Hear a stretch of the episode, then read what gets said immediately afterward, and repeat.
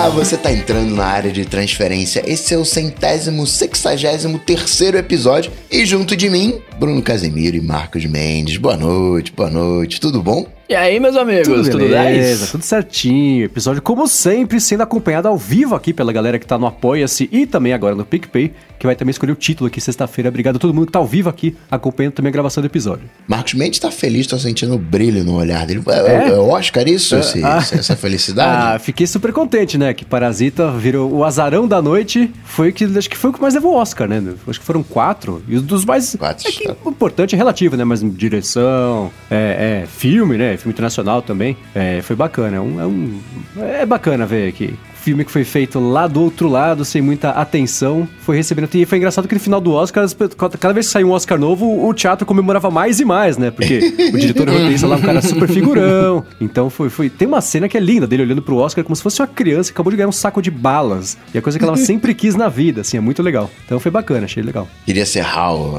a estatueta é. pra dividir, mó, mó legal. Agora a Netflix, que foi um grande fiasco, né? De 24 indicações, levou duas. Pois é, né? É, ele, eu acho que eu comentei aqui em algum bonus track que o irlandês eu achava difícil que levasse qualquer coisa, né? apesar de todo o dinheiro que ela colocou em divulgação, fez uma campanha enorme, né, para ganhar o Oscar. Talvez ganhasse lá de, de, de é, de maquiagem, né? De, não sei, não, sabe, não vai saber que ia ganhar, mas não ganhou. As, as principais. A galera falou. Netflix, você quer brincar de Oscar? Tá bom, vem, vem, brinca. Vou até te dar as indicações é, aí, mas pois é, não vai levar nada, é. não. Foi isso que eu, foi, é isso que eu ia falar. Eu, eu, imaginava que era meio isso, assim, tipo, cara, vocês queriam estar tá aqui, beleza, vamos estar tá aqui e tal, pá, hum. mas não vai rolar. Eu acho que a vitória da Netflix já tá indicado, tá ligado? Uhum. É, e abre caminho para Eu acho que é, é mais a mudança de da cabeça da galera que vota de entender que é tão válido quanto o filme que passou no cinema, do que, que abre caminho para Amazon poder concorrer, para Apple poder concorrer, para serviços menores de streaming poder que eles Sim. não é um filme da Netflix, né? ela só deu dinheiro para ele ser feito. É mais ou menos isso, né? Então, muito roteiro que vinha sendo rejeitado por ser muito diferente ou por talvez não trazer retorno. A Netflix não quer saber de retorno, né? Então, retorno que eu digo assim, Exato. Então, faz, faz para poder compor o catálogo dela. Eu vi essa semana, que eu não tinha visto ainda, aquele Clube de Compras Dallas de 2013, hum, uhum. que o Matthew McConaughey ganhou o Oscar. Eu tava lendo sobre esse filme, cara, ele levou 20 anos para ser feito, porque ficou rodando, rodando, rodando, rodando, não conseguiam achar um estúdio que desse o, o que bancasse o projeto, que acreditasse, que desse orçamento. Teve 250 dólares de orçamento de maquiagem ganhou melhor maquiagem naquele ano no Oscar. Então é muito louco essas coisas, né? Até você ter Sim. alguém que vai botar uma grana e vai bancar. Que abraça a sua ideia, Exatamente, né? Tipo... Então, eu acho que é bom para todo mundo que produz conteúdo hoje. É, é excelente que todo mundo esteja atrás de fazer, né? Verdade. Então, acho que isso a Netflix ajudou muito a abrir a porteira e que continue ajudando, porque mais histórias legais seriam contadas, né? O que é bom para todo mundo. Eu queria, antes de você puxar o follow-up aqui, eu queria fazer um follow selfie meu aqui. Ah. Não, na verdade, esse no... ia ser o primeiro follow-up que eu ia fazer, para saber ah. se você encontrou então as faz. caixinhas. Porque eu tava com o pois coração é. doído aqui, eu passei um buraco aqui no coração. Tem uma coisa que dói Cara, muito o coração, tela quebrada de iPhone também é um negócio que eu prefiro não ver, viu? Prefiro não ver. Tela quebrada, coisas, coisas perdidas. Espero que se eu perdesse o fone era menos pior que perder a caixa, né? Porque o fone sem caixa fica inútil, né? Mas eu achei, graças ao bom Jesus Cristo, eu achei a, a caixa, tava embaixo do sofá do estúdio. o último lugar que eu pensaria em procurar.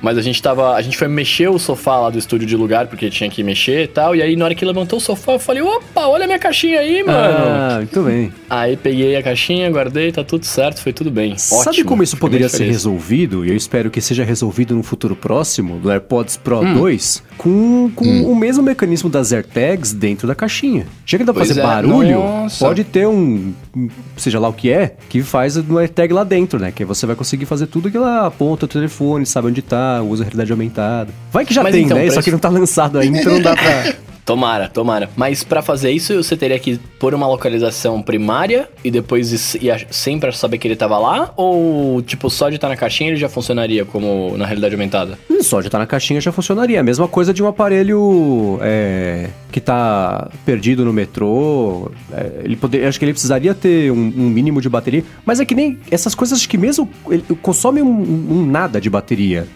Uhum. Leva. Só precisaria ter tem... a bateria e um iPhone, um iPad, um iOS por hum. perto. Né? É. Que é que nem aquele lance do, dos car keys lá que, que eles acharam lá, no, no, o pessoal do Night Mac achou no iOS, o próprio é, usar o Apple Pay para passar pelo metrô. Se você estiver sem bateria, ainda assim o negócio funciona, porque é, é um consumo ridículo, é, é, desprezível de energia, então ele consegue puxar essa energia mesmo se basicamente não tiver. Então é meio por aí. Daria para usar a própria bateria das caixinhas do, do dos AirPods para poder alimentar esse esse, esse chip que seja o, o, NFC ali, o como é que chama lá, o, uhum. 1, né, o ultra wideband lá para conseguir saber onde tá. O iPhone quando ele morre, né, perde a bateria, ele na verdade entra em repouso para preservar a bateria. Tanto é que teve uma vez um carinha que ele tava acampando, ele falou: chegou a zero a bateria dele e veio. Ih, rapaz, fiquei sem bateria. E ele continuou fazendo as caminhadas e tal. Se eu não me engano, acho que foram 7 dias ou 14 dias, 3 dias, enfim. Mas ficou relativamente que sejam três dias, pior caso. Ele ficou três dias com o iPhone a bateria zerada e o, o processador de movimento M1 ficou contando os passos. Aí quando ele carregou, foi lá, e não, peraí, ele morreu aqui. Ele morreu no sábado, mas tá contando passo até que terça-feira. Que, que magia é essa? ah, não sabia dessa. Legal. É, até porque, até porque ele, quando você toca nele, ele, fi, ele acende a luzinha vermelha, né? Falando que tá a luzinha vermelha, parece a bateria esgotada. Então, para fazer isso, tem que estar tá com bateria, né? hum, né? Processo Senão... acontecendo, de certa forma. É, da hora. Agora, eu queria fazer um segundo follow self aqui, é. Hum. porque no final do programa passado, a gente respondendo ao LDT, teve aquela pergunta, né? Falando assim, ah, o que, que vocês compram, o que, que vocês compraram geralmente sem ser de tecnologia? e aí você entrou em crise existencial. Chatíssima. É, porque eu falei, nossa, eu não compro nada, minha vida é triste, eu só gosto de tecnologia. E, cara, eu acordei no dia seguinte, a primeira coisa que eu pensei, eu falei, como é que eu não lembrei disso, tá ligado? Eu, e eu já devo ter comentado aqui, eu sou um cara viciado em mochilas, em bolsas, em, em guarda-trecos, tá ligado? É. É, eu, eu tenho várias mochilas, eu, eu, tipo, não tenho várias, eu não tenho, assim, um milhão de mochilas, mas, tipo assim, eu devo ter umas 5, 6 mochilas que eu fico alternando uhum. durante a semana, durante, né, tipo, eu fico uma semana com uma e troco tal, porque eu gosto de, de coisas diferentes desse tipo. E, e, aí a última coisa que eu comprei foi uma mochila, cara, uma mochila diferentona lá, que eu até comentei quando eu voltei dos Estados Unidos aqui e tal. É, boa. É, e eu falei, olha, minha vida não é triste. Tá eu, vendo eu, só? Eu, eu consumo outro tipo de conteúdo aqui, né? Mochila, chinelo e água. As coisas que nos fazem felizes, aparentemente. ué, é um, é um, calçado, um lugar para guardar as coisas e a água, que é o né, elixir da vida. É, ué, se juntar os três hobbies, dá para passar um dia. Agora, nesse assunto ainda, né, semana passada hum. eu, eu falei sobre é, o negocinho meu da, de água de fazer água com gás, lá o Soda Stream. O Coca deu aquela, aquela, aquele, aquele pedaço de conhecimento nojento, né? De que pó de café também tem pó de barata. E você chocou e, e traumatizou todo o corpo de ouvintes aqui do ODT. O Thiago Bernardo, inclusive, falou que ele estava escutando o episódio enquanto ele estava tomando café. Então, o que você fez com ele, coitado? ah, não! O, o que eu quis passar ali, não entendo, uma forma outra essa foi a seguinte informação. Se você toma café, você não tem alergia barata, pode ficar tranquilo. Eu, foi uma notícia boa que eu quis passar. E aí o que que rola, né? O pessoal foi comentando ao longo da semana e o André Lima falou que na última Black Friday ele comprou um moedor de café automático. Então para ele também não tem mais esse problema que ele compra o, o grão do café para moer em casa.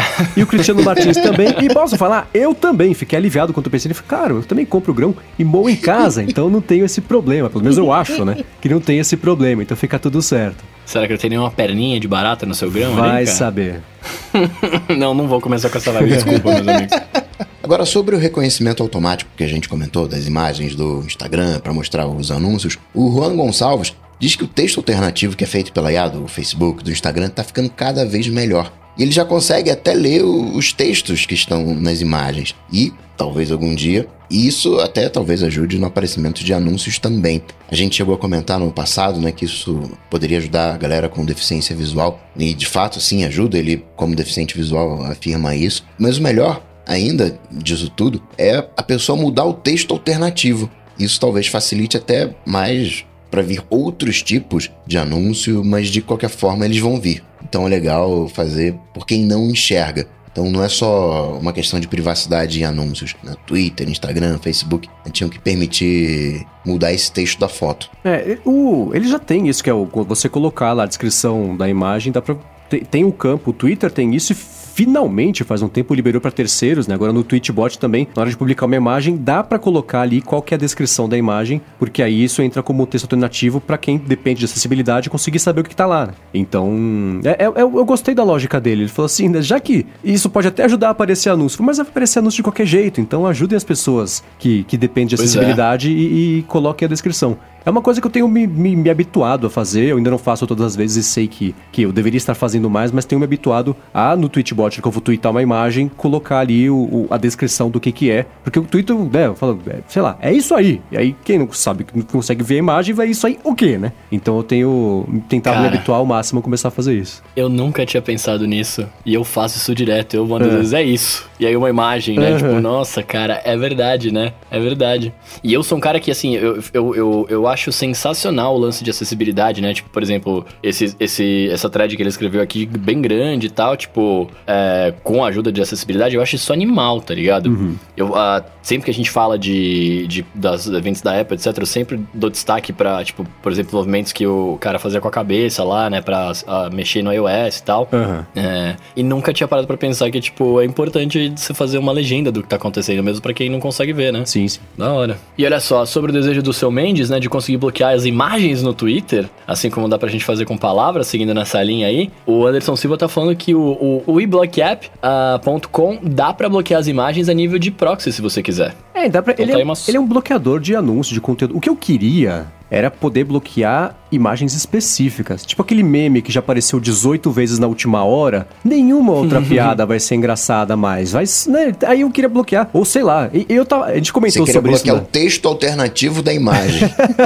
Pode ser um método de bloqueio pelo texto alternativo. Eu tava. É, a gente comentou sobre isso na bonus track da semana passada. E eu lembrei, sabe qual foi a primeira palavra que eu bloqueei no Twitter na vida? Foi Neymar. Vocês sabem a alegria que é já fazer uns seis anos eu não ter visto um tweet sobre o Neymar na minha vida? Olha o quanto de vida que eu poupei não vendo essas coisas, né? E quando eu percebi que fez efeito, eu comecei a bloquear outras palavras. Já que legal poder bloquear as imagens que reconhece que tem o Neymar, bloqueia. Ou um meme. E eu, foi o Neymar, aí depois comecei a bloquear o nome de Pokémon. Quando saiu o Pokémon Go, todo mundo, oh, peguei o Zubat. Bloqueei o Zubat. Ah, Pikachu. Bloqueei o Pikachu. E aí dava pra fazer essas limpas na timeline. Mas o que eu queria era isso, conseguir bloquear imagens, Nossa. o reconhecimento do que tá na imagem para bloquear isso como assunto também. Eu fico imaginando toda vez que você fala isso, o que, que você vai bloquear no Apple Glass?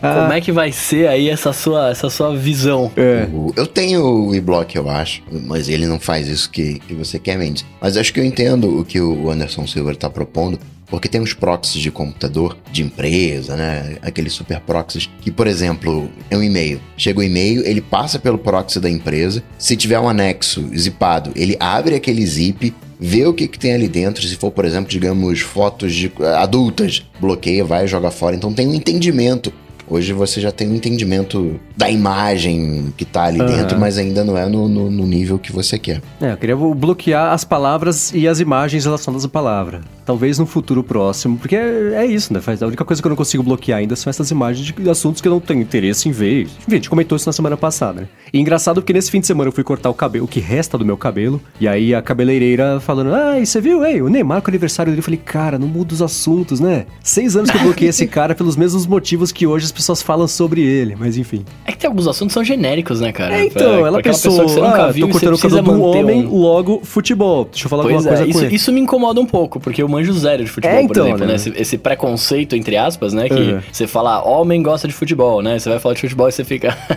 pode crer, né? O Neymar... É difícil, é. mas. E acho que você, né, comentou com o Bruno outro dia, ah, vamos ver quanto tempo vai levar pro Marcos bloquear o BBB. Eu falei, é verdade, né? Acho que eu não tenho o BBB bloqueado. Deixa ela bloquear. Já estava bloqueado. Alguns anos aí que eu bloqueei e nem lembrava. Mas agora você tem que bloquear BBB 20, né? É. Ah, mas se eu bloquear só BBB, ele, ele bloqueia tudo que tiver. Se alguém escrever uma palavra com três B seguidos, eu não vejo. Mas é uma ah, troca é? que eu tô mais do que disposto a fazer pra poder ah. preservar minha sanidade mental. O iBlock é um bloqueador de anúncio, né? É, então, pelo que eu dei uma espiada pago? por alto. Ah, todos eles que são, né? Se não for pago, deve ter assinatura. Mas eu tenho que... Não pago o paywall, mas pago o bloqueador de anúncio. Agora, se eu não me engano, o é. iBlock ele bloqueia anúncio de YouTube e Facebook também. Tem um modo lá, tem o.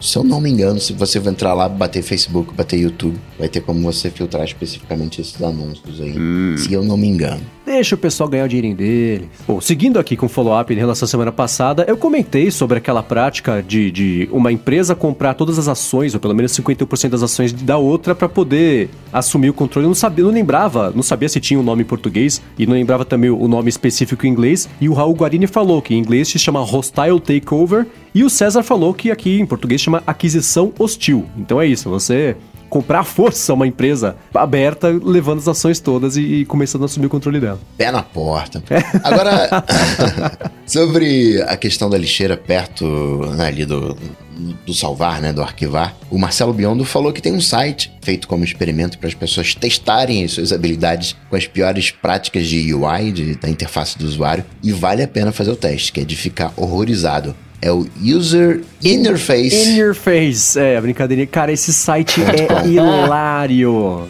Tudo, acessem, tá aqui na descrição, façam o teste, porque é muito engraçado. São todos. É o guia do que não fazer em, em, em, todas as situações. Ah, o clique aqui. O clique tá sublinhado, mas o aqui que não tá sublinhado é onde é o botão de verdade. Sabe umas bobeirinhas assim? Que você instintivamente vai, pelo que a gente aprendeu a usar na vida, né? De, de até de layout. Você bate o olho e você acha que é um botão, mas o botão não faz nada. O que faz a coisa, na verdade, é o texto. A seta para baixo, o negócio sobe, sabe? É muito engraçado. O fechar abre as coisas. É bem engraçado. Ele tem, ele calcula quanto tempo você leva para chegar ali até o final e depois ter um ranking das pessoas que conseguiram sair. É um labirinto visual. É muito engraçado esse site, ele é frustrante e hilário, é muito legal. Vale a pena conhecer. Agora, a gente conversou na semana passada sobre o Motor Razr, né, da finura, da grossura dele, se mais, era mais fino, mais grosso que o, que o Galaxy Fold e tudo mais. Eu comentei que no Shopping Morumbi aqui de São Paulo tem um, um, um Razr é, numa redoma de vidro em demonstração. Não toque, só veja. E aí eu passei lá no fim de semana e dei uma espiada e ele é fininho mesmo. Eu acho que ele, inclusive, deve ser, se não for tão fino quanto, é, é um pouquinho mais, um pouquinho menos aqui do que a finura de, de um iPhone. Ele dobrado, claro, vai ficar um pouco mais grossinho mesmo, mas ele, ele fechado não é um fold da vida, né? Que parece que você tá com um bloco de notas dobrado inteiro no bolso. Ele é bem grandão mesmo. Então, eu, como eu comentei na semana passada que eu tava nessa dúvida, eu passei no shopping esses fins de semana e dei uma espiada lá para poder ver a finura dele. E de fato é fininho. Eu ia tirar uma foto, mas tinha uma galera em volta. Eu falei, ah, deixa pra lá. Outra hora eu tiro. Se eu tirar, eu posto no Twitter depois. e, mente, fazer um follow-up aqui. Aliás, você me deu uma má notícia com esse follow-up. É. Que o Essential morreu, né? Pois é, né? Para Andy Rubin, você ficou surpreso? Não, não, não, não fez sucesso, não conseguiu um black, um black block, não conseguiu um blockbuster arrasador, não conseguiu black um telefone premium. Mas eu fiquei assustado porque eu, você me lembrou que a Essential comprou o Newton, uhum. aplicativo de e-mail. É. E aí, o que, que vai acontecer agora? Ah, eles, não vão, eles vão nem dar mais suporte ao Android. Newton vai embora junto, né? Não sei que eles vendam. Eu espero que eles vendam, mas eu acho que não. Acho que o aplicativo, o Newton, se foi junto. E, e a, a, teve duas grandes reações, né? Esse anúncio de que a Essential vai fechar as portas. A primeira foi uma reação zero. As pessoas falaram, faz sentido. E a segunda foi, nossa, ainda existia? Ninguém falou, meu é Deus, é eles eram o futuro da tecnologia, o que vai acontecer com eles. Apesar de eles terem sido a primeira empresa que não tinha nada a perder, né? Então vamos aí, que colocou a câmera, colocou um notezinho ali da câmera, né? Foram, o, o Essential Phone foi o primeiro telefone que tirou a borda e deixou a câmera lá com aquele U todo é, faltando um pedaço da tela. E aí o pessoal falou, ah, então talvez esse seja o caminho. Ou eles já sabiam, o mercado já sabia que ia ser assim, esse já só foi o primeiro. Né? seis meses, três, na verdade três meses que veio a Samsung, depois fez o, o furinho e depois veio o Note do iPhone. É, então, mas aí as semanas anunciaram a gente comentou aqui recentemente, faz seis meses, recentemente é meio relativo, né? Daquele Project Jam, que era um telefone que parecia um controle remoto, lembra? Que a gente achou ah, lembro, interessante, lembro, era um conceito diferente, era, era uma ideia bacana. Mas eles falaram, olha, a ideia foi legal, a gente até evoluiu o projeto, postaram vídeos lá de como é que tava ficando, mas não conseguiram achar um jeito de tornar nem o projeto e nem a empresa financeiramente viável, o que todo mundo já sabia que ia acontecer, né? Porque o Essential Phone 1 fez traço. O 2 foi cancelado. Eles tentaram fazer umas coisinhas que eles, Essential Camera, Essential não sei o que lá, também isso foi lançado. Compraram aplicativo de e-mail, ninguém sabe por quê, né? Foi, agora vai fechar tudo, quer dizer, é, foi uma tentativa super atrapalhada do Andy Rubin de fazer o próximo capítulo da vida dele. Pra... E, e mostra também uma coisa que eu acho curiosa, é que fazer hardware é muito difícil. Uhum. Fazer software, você junta uma meia dúzia de três, você fez um software. Você consegue dar suporte. Agora, o hardware não é assim, né? Pois é, é o que eu sempre falo de projeto do Kickstarter, que é aquela coisa, você vai lá no projeto, né? Tudo parece aquelas coisas minimalistas feitas num sonho maluco do Johnny Ive, tudo lindo, tudo clean, as coisas sem nenhuma sobrinha, sem emenda. Aí vai lá, financia o projeto, o cara vai bater lá na porta do fornecedor chinês e fala, tenho, eu tenho três peças aqui para te fornecer, tem essa, tem essa, ou tem essa. Você escolhe, não dá pra fazer o que você quer. O que eu tenho é isso. E todo fornecedor tem basicamente a mesma coisa. Então fazer hardware é muito mais difícil do que fazer o software, especialmente uhum. se você é quem tá na situação de desvantagem, que geralmente as empresas pequenas estão. Chega uma Apple, fala pro fornecedor, cara, faça o que eu estou te pedindo, tá aqui um caminhão de dinheiro, que se você não fizer, eu vou dar esse caminhão de dinheiro pra outra pessoa. E eles vão fazer. Aí o fornecedor dá um jeito, né? A própria Corning, quando foi sair o iPhone 1 com o Gorilla Glass, lembra aquela história do Jobs lá? É que é tudo sempre romantizado, né? Mas o Jobs chegou pro CEO da, da, da Corning e falou, ah, então eu preciso de um vidro assim. E o cara falou assim, não, não consigo fazer. Aí o Jobs falou assim, é só querer. Faça!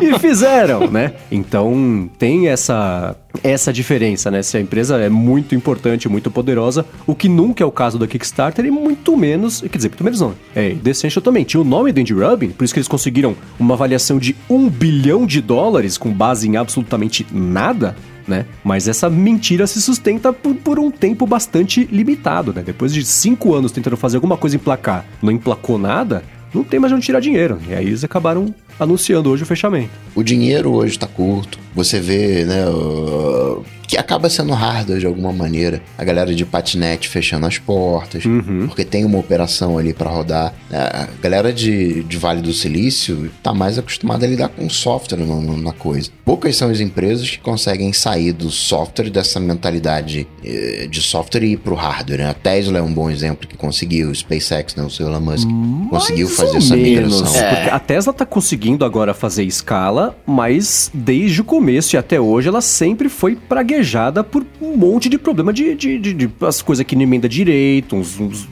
vai olhar na minúcia quadrado. os carros, é tudo meio torto, tudo meio desalinhado, tudo meio mal menos. A né? Tesla é a segunda maior montadora do mundo. Ponto. Um carro de luxo, Ferrari, Porsche, tem em média 80 erros de fábrica, defeitos de fábrica. 80. É. Carro popular. Por carro?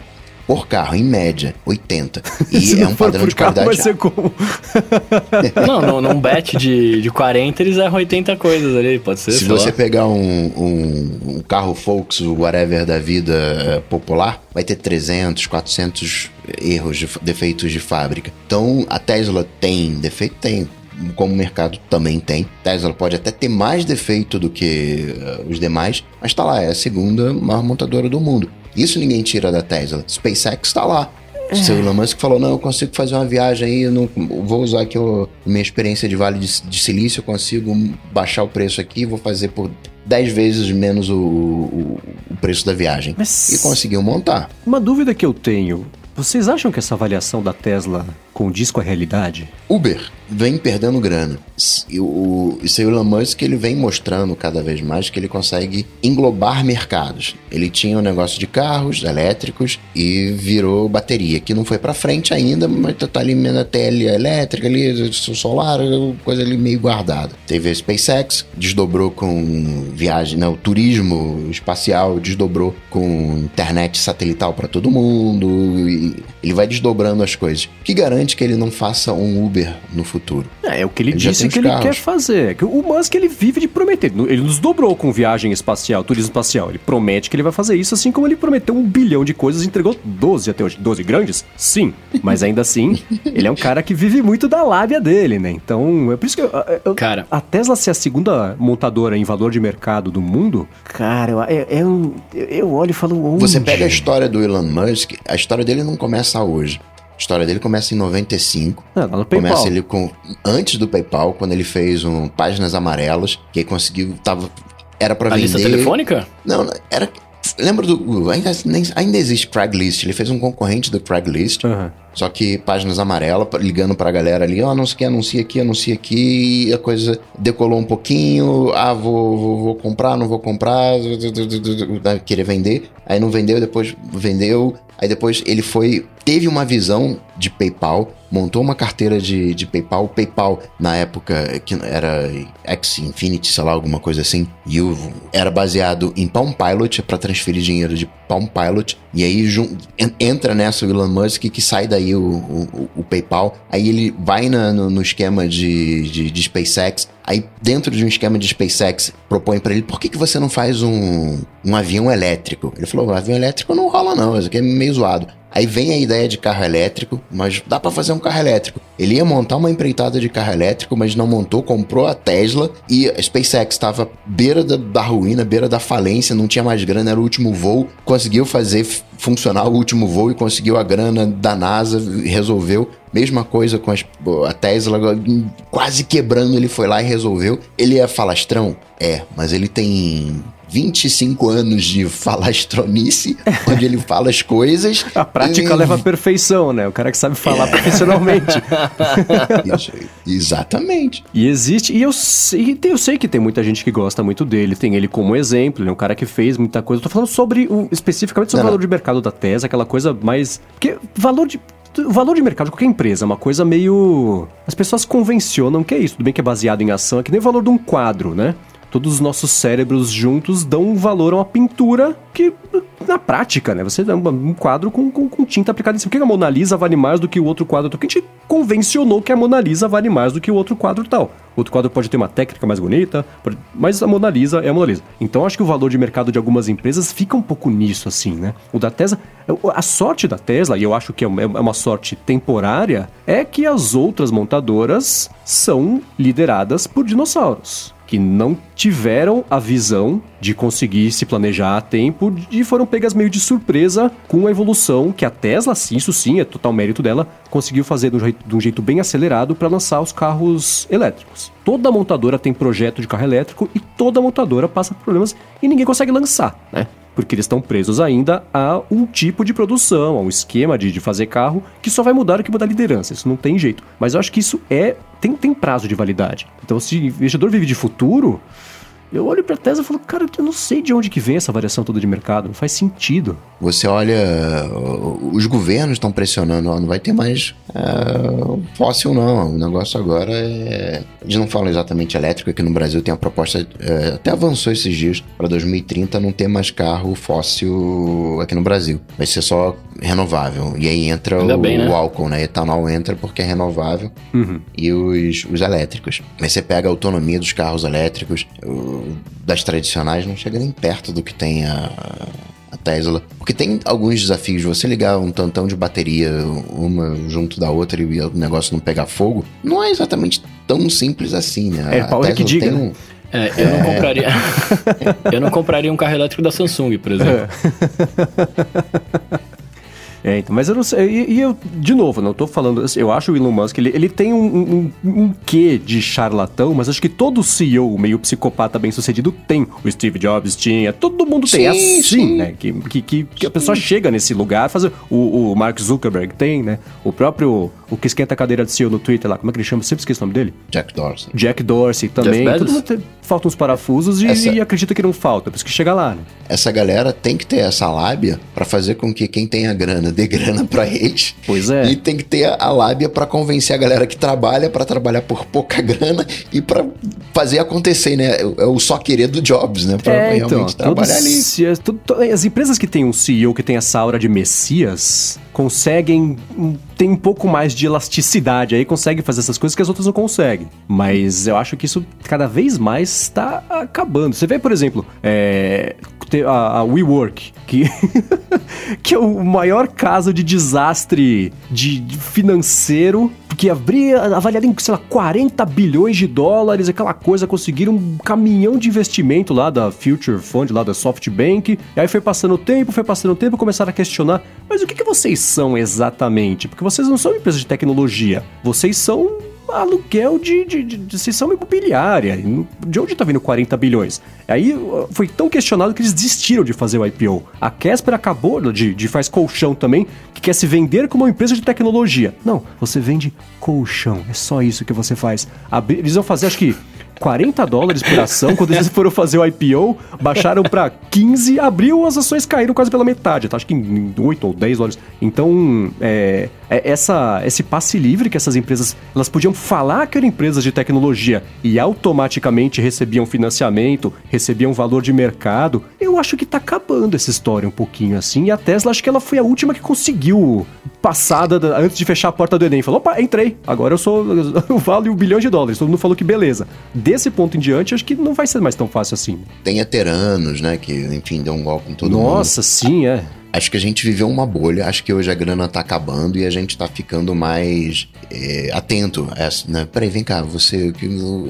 Que, que você faz? Você. Né? Agora, isso ainda existe uma aura em torno do seu Elon Musk. Um, o cara tá indo para Marte, tá colonizando Marte. Não, ele tá não falando que tá ele, fazendo É isso que eu ia falar, ele não tá indo, ele tá falando por enquanto. Não foi, né? Só o carro, mandou o carro. É, a gente vive num mundo de lideranças em que, que uh, uh, o, o, o maestro da iniciativa fala tantas vezes alguma coisa que ela acaba virando uma verdade, as pessoas acreditam, mas não aconteceu. Ele não foi para Marte, ele mandou o carro dele pro espaço. Ele tá fazendo as coisas que ele tá prometendo que vai pro Marte, mas ele não foi ainda. E falam sobre esses projetos todos como se já tivessem acontecido, como se já tivesse terraplanado o mar, terraformado Marte, já estivesse com uma colônia humana. Não, é, tá, é muita lábia. Né? E é, sim, que bom para ele que consegue fazer a empresa dele ter o segundo maior valor de mercado de montadoras, ultrapassando o valor somado de, de algumas outras. Mas eu olho e falo, poxa, eu queria ter esse poder de convencimento, né? Talvez assim o ADT teria o dobro de audiência, quem sabe? eu tava. Você falou de Terra plana Marte, eu fiquei pensando em Marte plano. Ela viu, Marte agora é plano também. Pois é, e eu fico pensando, nossa, imagina quanto dinheiro gasto para terraformar Marte. Vamos terraformar a Terra, que vai ser bem mais barato, já tá todo mundo aqui, né? Mas aí cada um, cada um. Agora, essa coisa de grana acabando e tudo mais. Outra coisa que eu tava pensando era da MWC, Mobile World Congress, que 15 edição agora, se eu não me engano, foi cancelada em função do... É Covid-19 o, o, nome oficial do coronavírus, né? Ah, é, mudou? Ah, eu vi que trocou para o nome mais cretino, acho que mais... Ah, é, já virou coronavírus. Corona, é, o corona é uma família de vírus, né? Mas, hum. enfim, foi, foi cancelada. E eu tava pensando aqui, né, algumas coisas. Uma delas é, tem espaço para uma MWC ainda? Ah, eu acho, sinceramente, é que cada uma tem um propósito diferente, né? Eu olho... A Sony ia anunciar umas coisinhas lá, falando, não, vou, vou, anunciar no YouTube mesmo. ele já falou, não, vou fazer um eventinho aqui daqui a pouco. Uhum. Das empresas... Vai ser uma tipo CS, né? É isso, é isso que eu ia falar. Você tem a CS no começo do ano, que é o mais geral sobre bens de consumo, bens eletrônicos de consumo, bens de consumo eletrônicos, enfim. É, o, o Consumer Electronics Show, esse é o, o nome dela. E a Mobile World Congress de dispositivos móveis. Basicamente é uma grande feira de celulares, né? E aí é bom que as empresas todas se juntem e façam as coisas que estão os holofotes todos lá, as empresas anunciam as coisas todas lá. A Samsung parou de fazer isso, juntou, fez o Event Unpacked agora, não por coincidência, muito perto da Mobile World Congress, mas antes, para conseguir já tomar controle da narrativa. É, dos últimos dias, todo mundo saiu, menos a Motorola e a Xiaomi. E eu não sei se elas estavam esperando o negócio ser cancelado sozinho, se elas iam anunciar logo logo que eles iam sair, né? Mas foi passando os dias, a LG cancelou, Facebook cancelou, Sony Ericsson, uh, operadoras todas cancelaram. Então, acho que espaço tem, mas Sei lá, a gente vai ver esse ano, né? Que, que as empresas. Talvez no ano que vem as empresas falem. Não fez Olha, falta. É que, cara, eu acho que é falta. muito gasto, na verdade. É muito gasto fazendo coisa, querendo mostrar, etc. Hoje você pode mostrar muito mais fácil as coisas, tá ligado? Você não precisa necessariamente estar em alguma feira, em algum evento pra falar, olha que legal. Você mostra na internet, manda pra galera experimentar e etc. E acontece, tá ligado? Uhum. Mas, por exemplo, você fazer um evento lá, Samsung. Samsung convidou jornalistas do mundo inteiro. A galera foi lá. Né? E todas as empresas fazendo isso acaba ficando relativamente caro. Se você lança numa única feira, a Sony não quer gastar dinheiro chamando jornalistas, coloca lá, eles já vão estar lá mesmo, eles vão e, e cobrem. Né? Acho que fica é. mais para essas empresas, mais para as essências que não faliram. É, é mais eficiente, mas para as pequenas, eu acho. Porque a grande, vai ter cobertura de qualquer jeito, o jornalista vai querer estar Exato. lá de qualquer jeito. Os caras querem fazer, é. É, né? Eu fiquei pensando, nossa, imagina só o cara arriscar de pegar e ser infectado pelo coronavírus pra ver o Xiaomi Mi 10. Sacanagem, né? Então já cansou. Olha, menosprezou, Porque todo hein? mundo saiu, entendeu? Só sobrou eles a Motorola de grandes, né? o Xiaomi Mi 10. O Mi 10 vai ser anunciado pela internet por causa disso, né? Acho que é sexta-feira agora, quinta. É. O, vai ser anunciado pela internet em função disso. Agora, o, o legal dessa uh, Mobile World Congress uh, foram as especificações. Ah, se você é chinês, tem que provar que não estava na China durante 14 dias, que seria o período de incubação do, do vírus. Uhum. Mas aí agora parece que a incubação são 24 dias. Aí deu ruim, né? Porque já, a gente já tá 12 dias. Agora um, sei lá, 11 dias quando o programa estiver indo ao ar. Então não dá para fazer uma coisa retroativa. E tem muita grana envolvida aí, né? E uhum. se, se cancelasse, se a própria feira se cancelasse, já era. A ideia da feira era pressionar para Barcelona decretar um estado de emergência, falar, pô, eu não tenho condições de lidar com, com, com, com um possível surto, alguma coisa assim, que aí virava no, no, no seguro. Ah, e ia virar a força maior. É, já faziam ali uma, uma, uma, Não tem bobo nesse esquema, né? É tudo. É, nada como jogar com a vida de milhares de pessoas para receber o dinheiro do seguro, não é verdade? Ai, cara. É, então, mas eu acho que vai ser interessante ver no ano que vem, por exemplo, né? As empresas perceberem, poxa, quer saber, a gente não foi na MWC e mesmo assim conseguimos lançar nossos produtos, eles venderam, talvez não seja tão necessário assim. E aí eu volto, por exemplo, né? O, o iPhone, o primeiro iPhone foi anunciado numa Macworld Expo, não foi? Foi. É que a Macworld era basicamente ah, uma mas... feira que não era da Apple, era uma feira do, do, do, da, da, comunidade, das empresas que faziam. Era uma CS, uma MWC, CS. só que de empresas satélite ali da Apple, e ela até validava a existência do evento com o evento dela, com o anúncio de produtos. Aí eu lembro que logo depois, inclusive, do anúncio do iPhone, um ou dois anos depois, ela falou: Ó, essa aqui vai ser a nossa última participação, de agora pra frente os nossos eventos serão os nossos eventos. E aí é, é, ela parou, tanto que acho que nem, nem tem mais Macworld, né?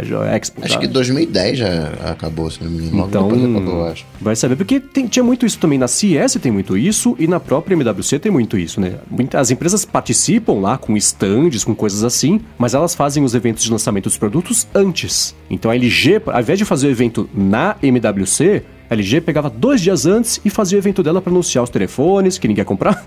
E aí depois que, ela verdade, tava fazendo exposição lá no, no evento. Esses, ev esses eventos é para oficializar e para fazer hands-on. Uhum. O que a Samsung anunciou, a gente vai falar daqui a pouco, é, já, ela, ela, só oficializou, já tinha tudo sido anunciado, né? É, né? Aquela, a Samsung ela vaza 12 coisas por dia, né? Impressionante como. Não, é sem querer, para. Ah, é. É impressionante como ela não segurou nada nesse ano. Nada, nada, nada, nada. Teve uma surpresa no evento que. A surpresa foi que falaram que ia ter o Galaxy Home Mini e não teve. Só pintou no site como brinde hoje. Pra quem fizer. A surpresa foi que não teve, é. né? Tipo assim, ah, esse não teve. Porque é impressionante como ela vazou coisas. Mas vamos ver se no que, que, que, de impacto isso vai ter no ano que vem. Tinha também uma ideia de que talvez a MWC fosse só adiada pra, sei lá, daqui a seis meses, não sei, mas aí não adianta nada, né? Porque todo mundo tava planejando lançar as coisas junto da MWC, né? Você não vai ter a feira, vou lançar mesmo assim. Aí depois, daqui a seis meses, a pessoa fala, tá, o que a gente tá fazendo aqui? Se a gente já lançou tudo no começo do ano. Aí perdeu o propósito mesmo. Agora, Bruno, você viu o evento da Samsung? Gostou do Z Flop? Eu, isso, eu, queria, eu queria primeiro saber do Mendes se ele gostou do, do vídeo do, do Z Flip no, no Oscar, cara. Então, né? Eles colocaram. É engraçado, eu tinha visto pouquinho antes de começar o Oscar, é, alguém tweetou: Ah, então há 13 anos a Apple veiculava no Oscar o primeiro comercial do iPhone, que é aquele vídeo clássico, né? De, de várias cenas de filmes, o pessoal falando: alô, alô, alô, alô, e depois iPhone, mais um alô. E aí deu, sei lá, meia hora começou o Oscar, tava Samsung anunciando o telefone dela. Falei: Olha só, em todo mundo quero anunciar hum. É interessante, é legal. E lá deu pra ver bem antes do evento. Do evento, óbvio, eles mostraram como é que funciona. Mas no comercial dava pra. Se tivesse gravado esse vídeo, tivesse gravado DT antes do lançamento, eu ia comentar que dava para ver direitinho o funcionamento da tela pequenininha lá de fora, lá, que mostra a ligação, mostra o horário, mostra a notificação. Mas foi interessante a ideia de criar só um hype pro evento Unpacked, mostrando já como é que era o telefone. Já tinha vazado tanto, né? Então já mostra logo esse negócio. Aproveita que tem milhões e milhões de globos oculares, é, todos olhando a mesma coisa, e põe o produto na frente de todo mundo. Agora, o que eu, o que eu achei engraçado é que, vendo, né, o, o, lançamento da parada, etc., e a hora que nos falaram do preço e tal, a primeira coisa que eu pensei, falei, pô, na, na Apple também tem, né, telefone de 10 mil reais, aí, 8 mil reais, né, isso eu falei, agora não é exclusivo, né. É, então. Mas eu achei engraçado porque, por exemplo, eles, é, eles falaram que, que, tipo, se eu não me engano, que o, o, o a graça do Z Flip é o design, que eles estão apostando no design, etc, né? Primeiro que eu já pensei, falei um abraço pro Galaxy Fold, né? Que, nossa, em, o protótipo em, sei lá, foi, foi um ano, né? Acho que um ano que ele, que ele ficou rolando ali. Os caras já desencanaram, já mudaram o jeito de fazer, copiaram da Motorola. E eu prefiro um milhão de vezes o, o Razer, Razer, né? Razer, Razer, Razer. Razer. Moto Razer. Moto Razer do que, do que o, o, design do, do Flip. Cara, o Flip aberto parece uma geladeira, cara. Quando você olha Verdade. ele né, aberto, cara, em cima é a geladeira e embaixo é o freezer, tá ligado? tipo, parece uma geladeiraça ali. Então, sei lá, eu prefiro muito mais o design do... É. Não tô falando de... Não tô nem comparando de potência, etc. Porque eu, eu, eu lembro que o, o, o Razer, ele é fraquinho, né? Mas é, de design, que é o que eles estão apostando, nossa, achei feio demais, cara. Prefiro mil vezes o, o, o, meu modelo do Z3, o V3 ali, do que isso daí. Eu, eu, eu achei o seguinte, o Razer ele é fininho, tem um design legal, mas tecnicamente falando, ah, não, o, não, não o Flip ele não é um protótipo. O Fold era um, plot, um protótipo, um uhum, protótipo. Uhum. o Fold era um protótipo, o Razer é um protótipo a, frente ao Flip, a ideia que me passa é o seguinte: a Motorola sentou e falou: é melhor a gente lançar logo o que tem, que aí a gente faz um hypezinho, porque senão uhum. a gente não uhum. vai conseguir chegar nem perto. Porque os caras fizeram a tela de vidro, tem um uhum. vidro fininho ali, é um vidro dobrável, não faz vinco, né? Não faz um V no, no meio, faz um U, então né, tem um espacinho ali, tem uma dobra, uma dobradiça própria para isso, com nylon, whatever. Se não me engano, tem até um esquema que expulsa a poeira quando quando abre. Né? Então, se estiver dobrado, entrou uma poeirinha, vai expulsar a poeira. Então, não vai fazer sobressalto, não vai marcar a tela. Você já vê que é um outro nível o negócio. Ele é meio como notebook, né? Você escolhe a inclinação que você quer. Não é só 0 grau e 180 graus. Você pode colocar 90 graus e usar em cima da mesa. E isso que você falou, o Bruno, de geladeira, né? Freezer em cima, geladeira embaixo, é bem assim. Eles estão chamando de flex, né? O, esse esquema. Como é. se fossem duas telas. Né? Você uhum. pode fazer um, assistir um vídeo na tela de cima e na tela isso... de baixo é muito legal. Que, é, que isso é uma coisa que me agrada mais, que eu sempre falei, eu prefiro uma coisa com duas telas do que uma, uma tela inteira que dobra e fica o vincozinho ali, né? Pois é. Isso me, isso me agradou muito mais. O... Eu acho o Fold mais natural. Essa coisa de livro, essa coisa de caderneta, acho mais natural, assim. Uhum. Me, me, agrada mais pela naturalidade. Esse Z Flip, ele é meio esquisitão, né? Antinatural, né? Geladeira, espichadão, grossão. Mas me parece mais factível. Eu acho que, eu acho que isso que eu ia falar, eu acho que ele é mais é, é, é, é mais utilizável, na minha humilde opinião, do que o Fold, por exemplo. Porque ele é, ele é quadrado, bonitinho, entre aspas, pequeno, né? não de grossura, mas de tamanho. Ele fica quadradinho, pequenininho. E você abre, é um smartphone normal. Você vai ter, teoricamente, é, ele é mais fácil de guardar. Não sei também pela espessura, de, pela espessura mas pelo tamanho é mais fácil de você guardar. E, e, e, fechado, eu, eu entendi que ele era mais funcional. Eu precisava, precisaria mexer nele, né? Brincar tal, do que aquela telinha na metade do fold, tá ligado? É, se eu não me engano, no, no Flip, quando você fecha ele, ele tem só uma. A gente tinha falado na semana passada, né? Mas acho que ele tinha só um visorzinho, não era isso? Aham. Uhum que mostrava notificação ali, etc, né? Era uma, era uma parada desse, é isso, desse é. naipe, assim. Uma vírgula, uma polegada, aquela telinha lá de fora ali.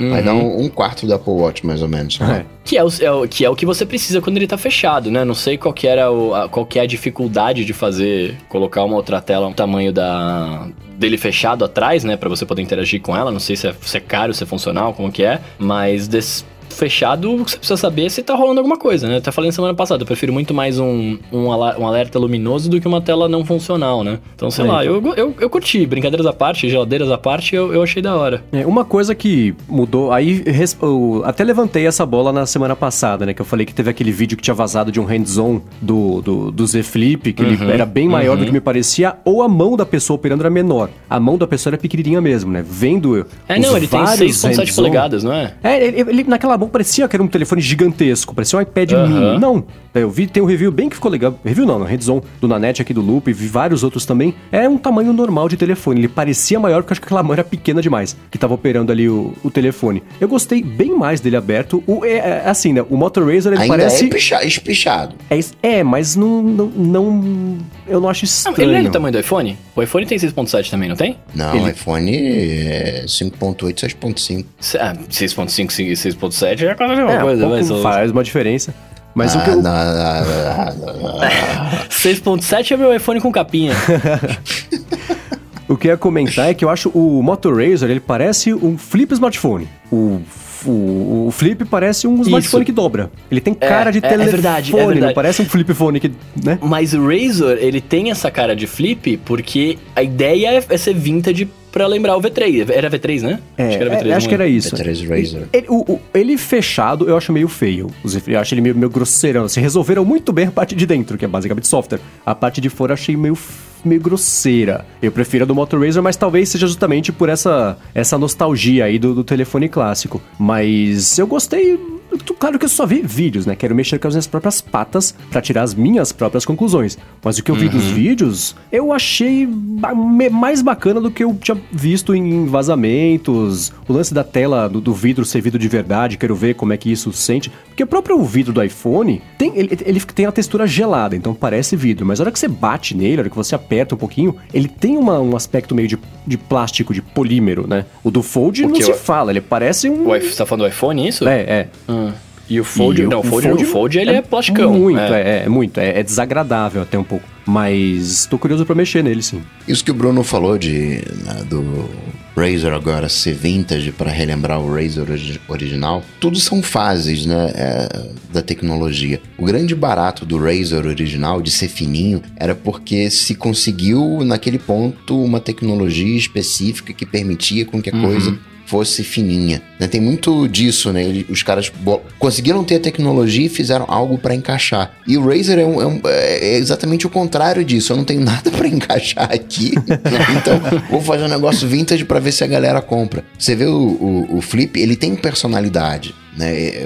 ele foi pensado. O Fold era o que deu para fazer. Né? Uhum. deu para fazer ali. Esse flip parece que é um, um, um, ano da Samsung pensando em cima do problema, apresentando soluções para o uhum. problema. Acredito que vai ser uma linha, o Z daqui para frente, que a gente vai ter um, sei lá, um Z, whatever, ano que vem ou pro final do ano. Né? O, não tem os I's, os M's, os S's, os Notes. Agora uhum. tinha o Fold, mas né, parece que o Fold, os dobráveis vão, vão vir como Z. É, e, e, é isso mesmo. O Fold tem muita. Olhando inclusive pro próprio Flip, né? O Fold fica com mais cara de protótipo ainda. Né? Todo mundo Nossa, pagou pelo Fold pagou de pelo protótipo. desenvolvimento do Z Flip, inclusive. Do Flip, é, é, é. E triste, né? Porque você fala, você compra um negócio e fala, nossa, animal, vai, vai, ficar, vai rolar por bastante. É que foi que nem quando lançou o iPad 3 lá, que a galera comprou em minutos morreu, né? É, mas o Fold ah. continua sendo um telefone, digo. Quem comprou vai continuar utilizando, vai poder, né? Vai, vai receber atualização. Vai, ainda, ninguém vai mas... desenvolver nada para ele e vai, vai usar. É isso.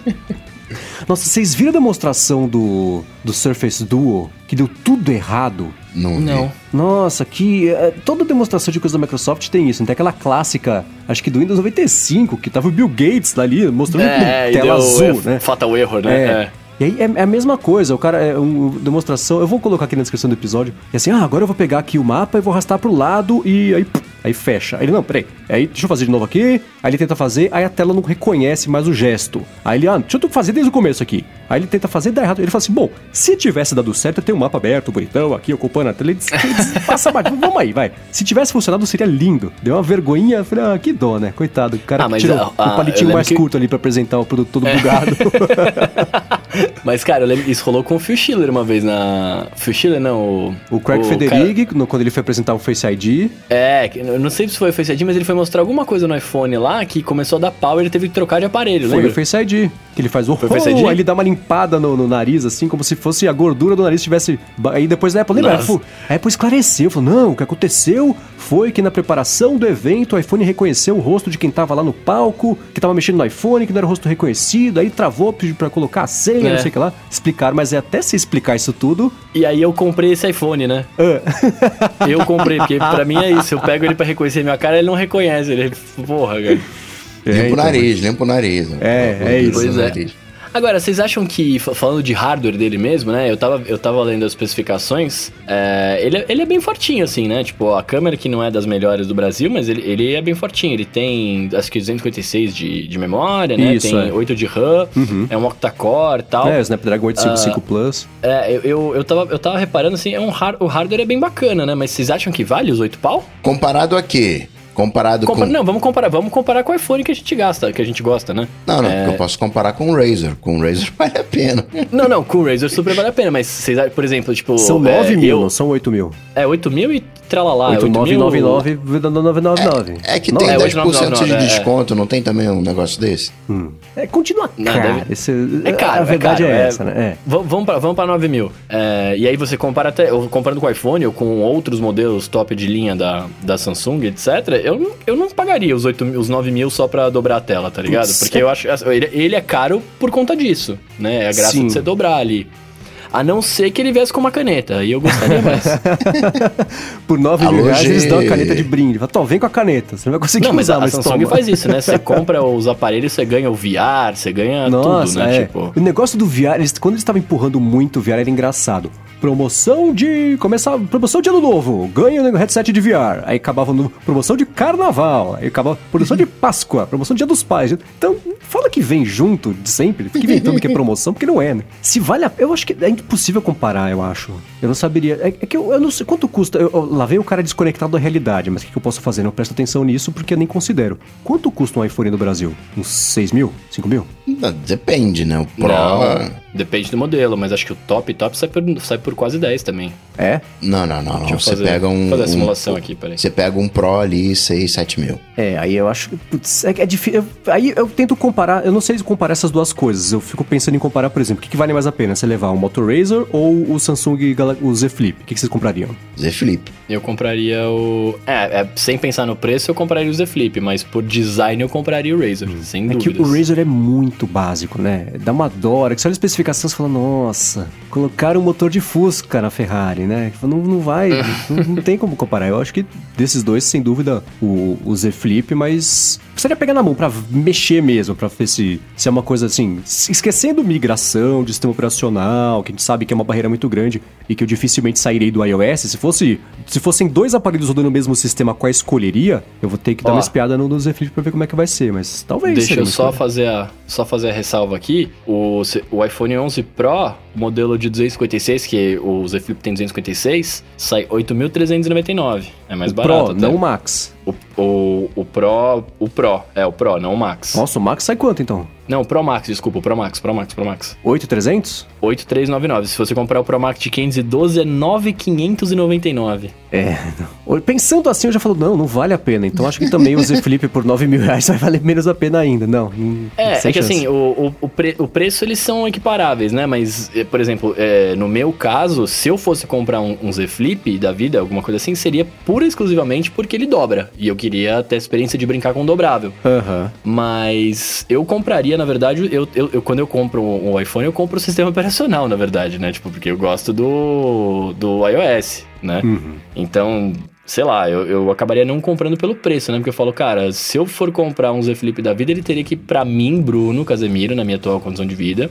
ele teria que custar pelo menos metade para valer a pena de eu fazer essa migração toda, tá hum. ligado? E você não compra para comprar o sistema operacional, você compra para manter o status quo, você compra para continuar o que você tem. Você tá comprando Exato. a normalidade, é, né? No é, fim das é, contas. Isso, não é nem isso, comprando isso. porque tem o iOS, mas é pra, só pra, porque já tá tudo no esquema, já tá tudo do, do jeito certo que você precisa. Então acho que é mais para que eu falei da barreira de saída, né? Barreira de migração que é, é cada vez mais alta para essas coisas. Pra gente que é mais neurótico e gosta de fazer as coisas do, do nosso jeito, né? Mas eu não, é, não, não sei, não. Acho que por 9 mil eu não botaria a mão no bolso, não. E lá fora é 1.380, o que não é absurdo, considerando que o Fold foi 2 mil mas é mais dólares, caro que o, né? É, tá, barato, tá mais barato, claro, mas ainda tá mais caro que o iPhone. O iPhone lá eu paguei agora, é, acho que 1.200. Uhum. E mais barato do que o Razer, que é 1.500. É, então. É, o Razer... O é, Razer tá 1500? O Razer é o Galaxy Fold da, da, da Motorola. É o, é, o, é o prototipão, Cara, quem vai comprar, de vai verdade, o projeto. Pra mim, é, é pra, além de ser protótipo, quem compra o Razer é, é, o cara que quer ter a nostalgia de ter o, o V3. Uhum. Tá ligado? Essa, essa, nossa, eu gostava muito, eu quero aqui, olha meu V3 com Android. É isso. Uhum.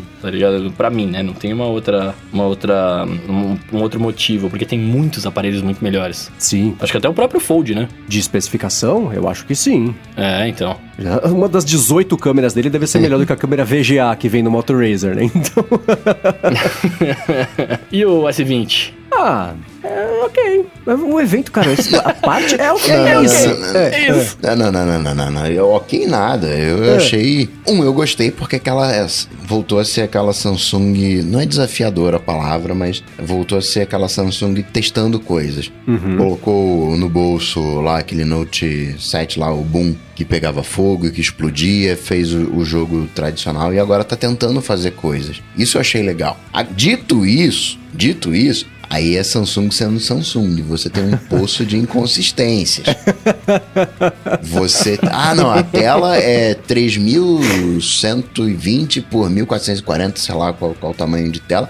E tem 120 Hz de atualização. Mas é só se for no 1080, Full HD. É dinâmico, eles falam. Então você tem que escolher. Peraí, você quer resolução ou você quer taxa de atualização? Né? Fica aquela coisa. O zoom de 100x é mó legal, mó bacana. E eles nem esconderam, que eu também achei legal na apresentação, que eles não esconderam que tava tudo borrado na, na coisa. Uhum. Eles dão um zoom naquele globo, você vê o América ali tudo, tudo, tudo borrado. Na prática é só um 30x que você consegue fotos decentes. Sim. O que é muita coisa, esse 30x comparado com o iPhone que faz 10x, né?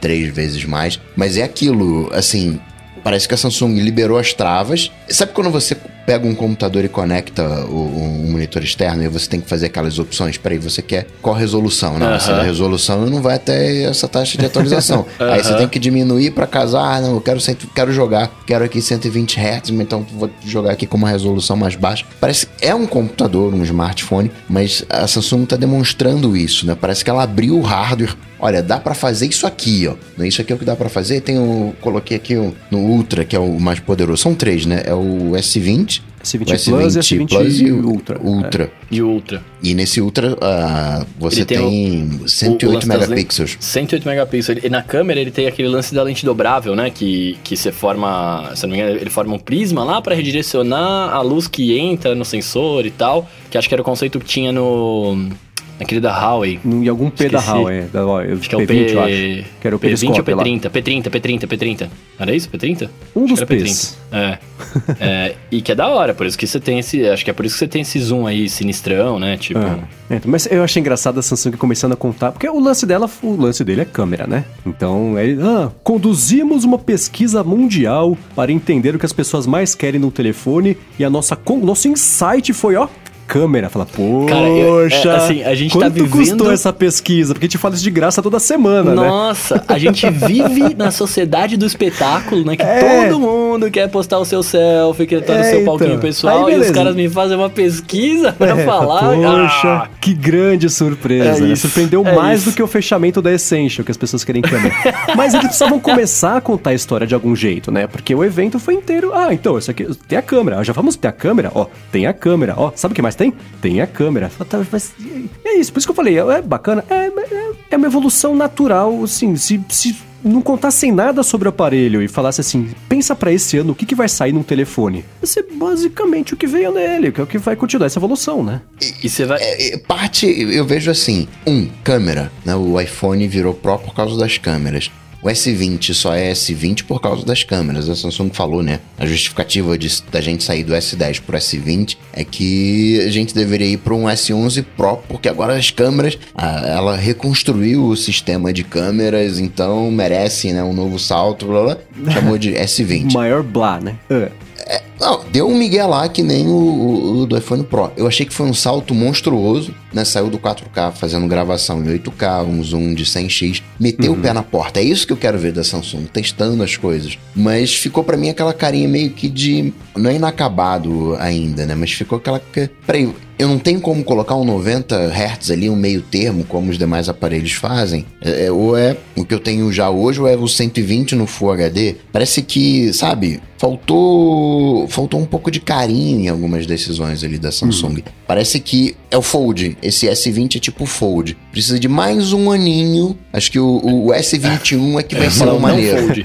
O S21 vai ser, sei lá, o, o, o, S6, aquele que foi bacana lá, o S6, S5, sei lá, aquele que foi bacana que todo mundo, caraca, se rodasse a S eu compraria. É. Acho que tem um Nossa. pouco disso. Quero ver qual é. vai ser a resposta da Apple para isso, porque, né, de alguma maneira, a Apple se vende vai hoje ser. como câmera. Né? Hum, vai ser o iPhone de três câmeras. Essa vai ser a resposta. Do... O iPhone não, o, o, iPad de três câmeras. E falando em câmera, assim, né? De novo, pra, apontando pro lance do design, é, aquele semáforo que a galera reclamou do, do cooktop que tem nos iPhones 11, né? O, o semáforo é. agora do, do, do S20 é bem feio, hein, velho? É, eu acho que as, as empresas todas desistiram coletivamente de deixar trazer telefones bonitas. Falando, não, deixa. Nossa. Vai, vai ficar assim, vai ficar assim, beleza. As pessoas vão comprar mesmo, deixa aí. Cara, sem graça Todos eles são eu feios. achei.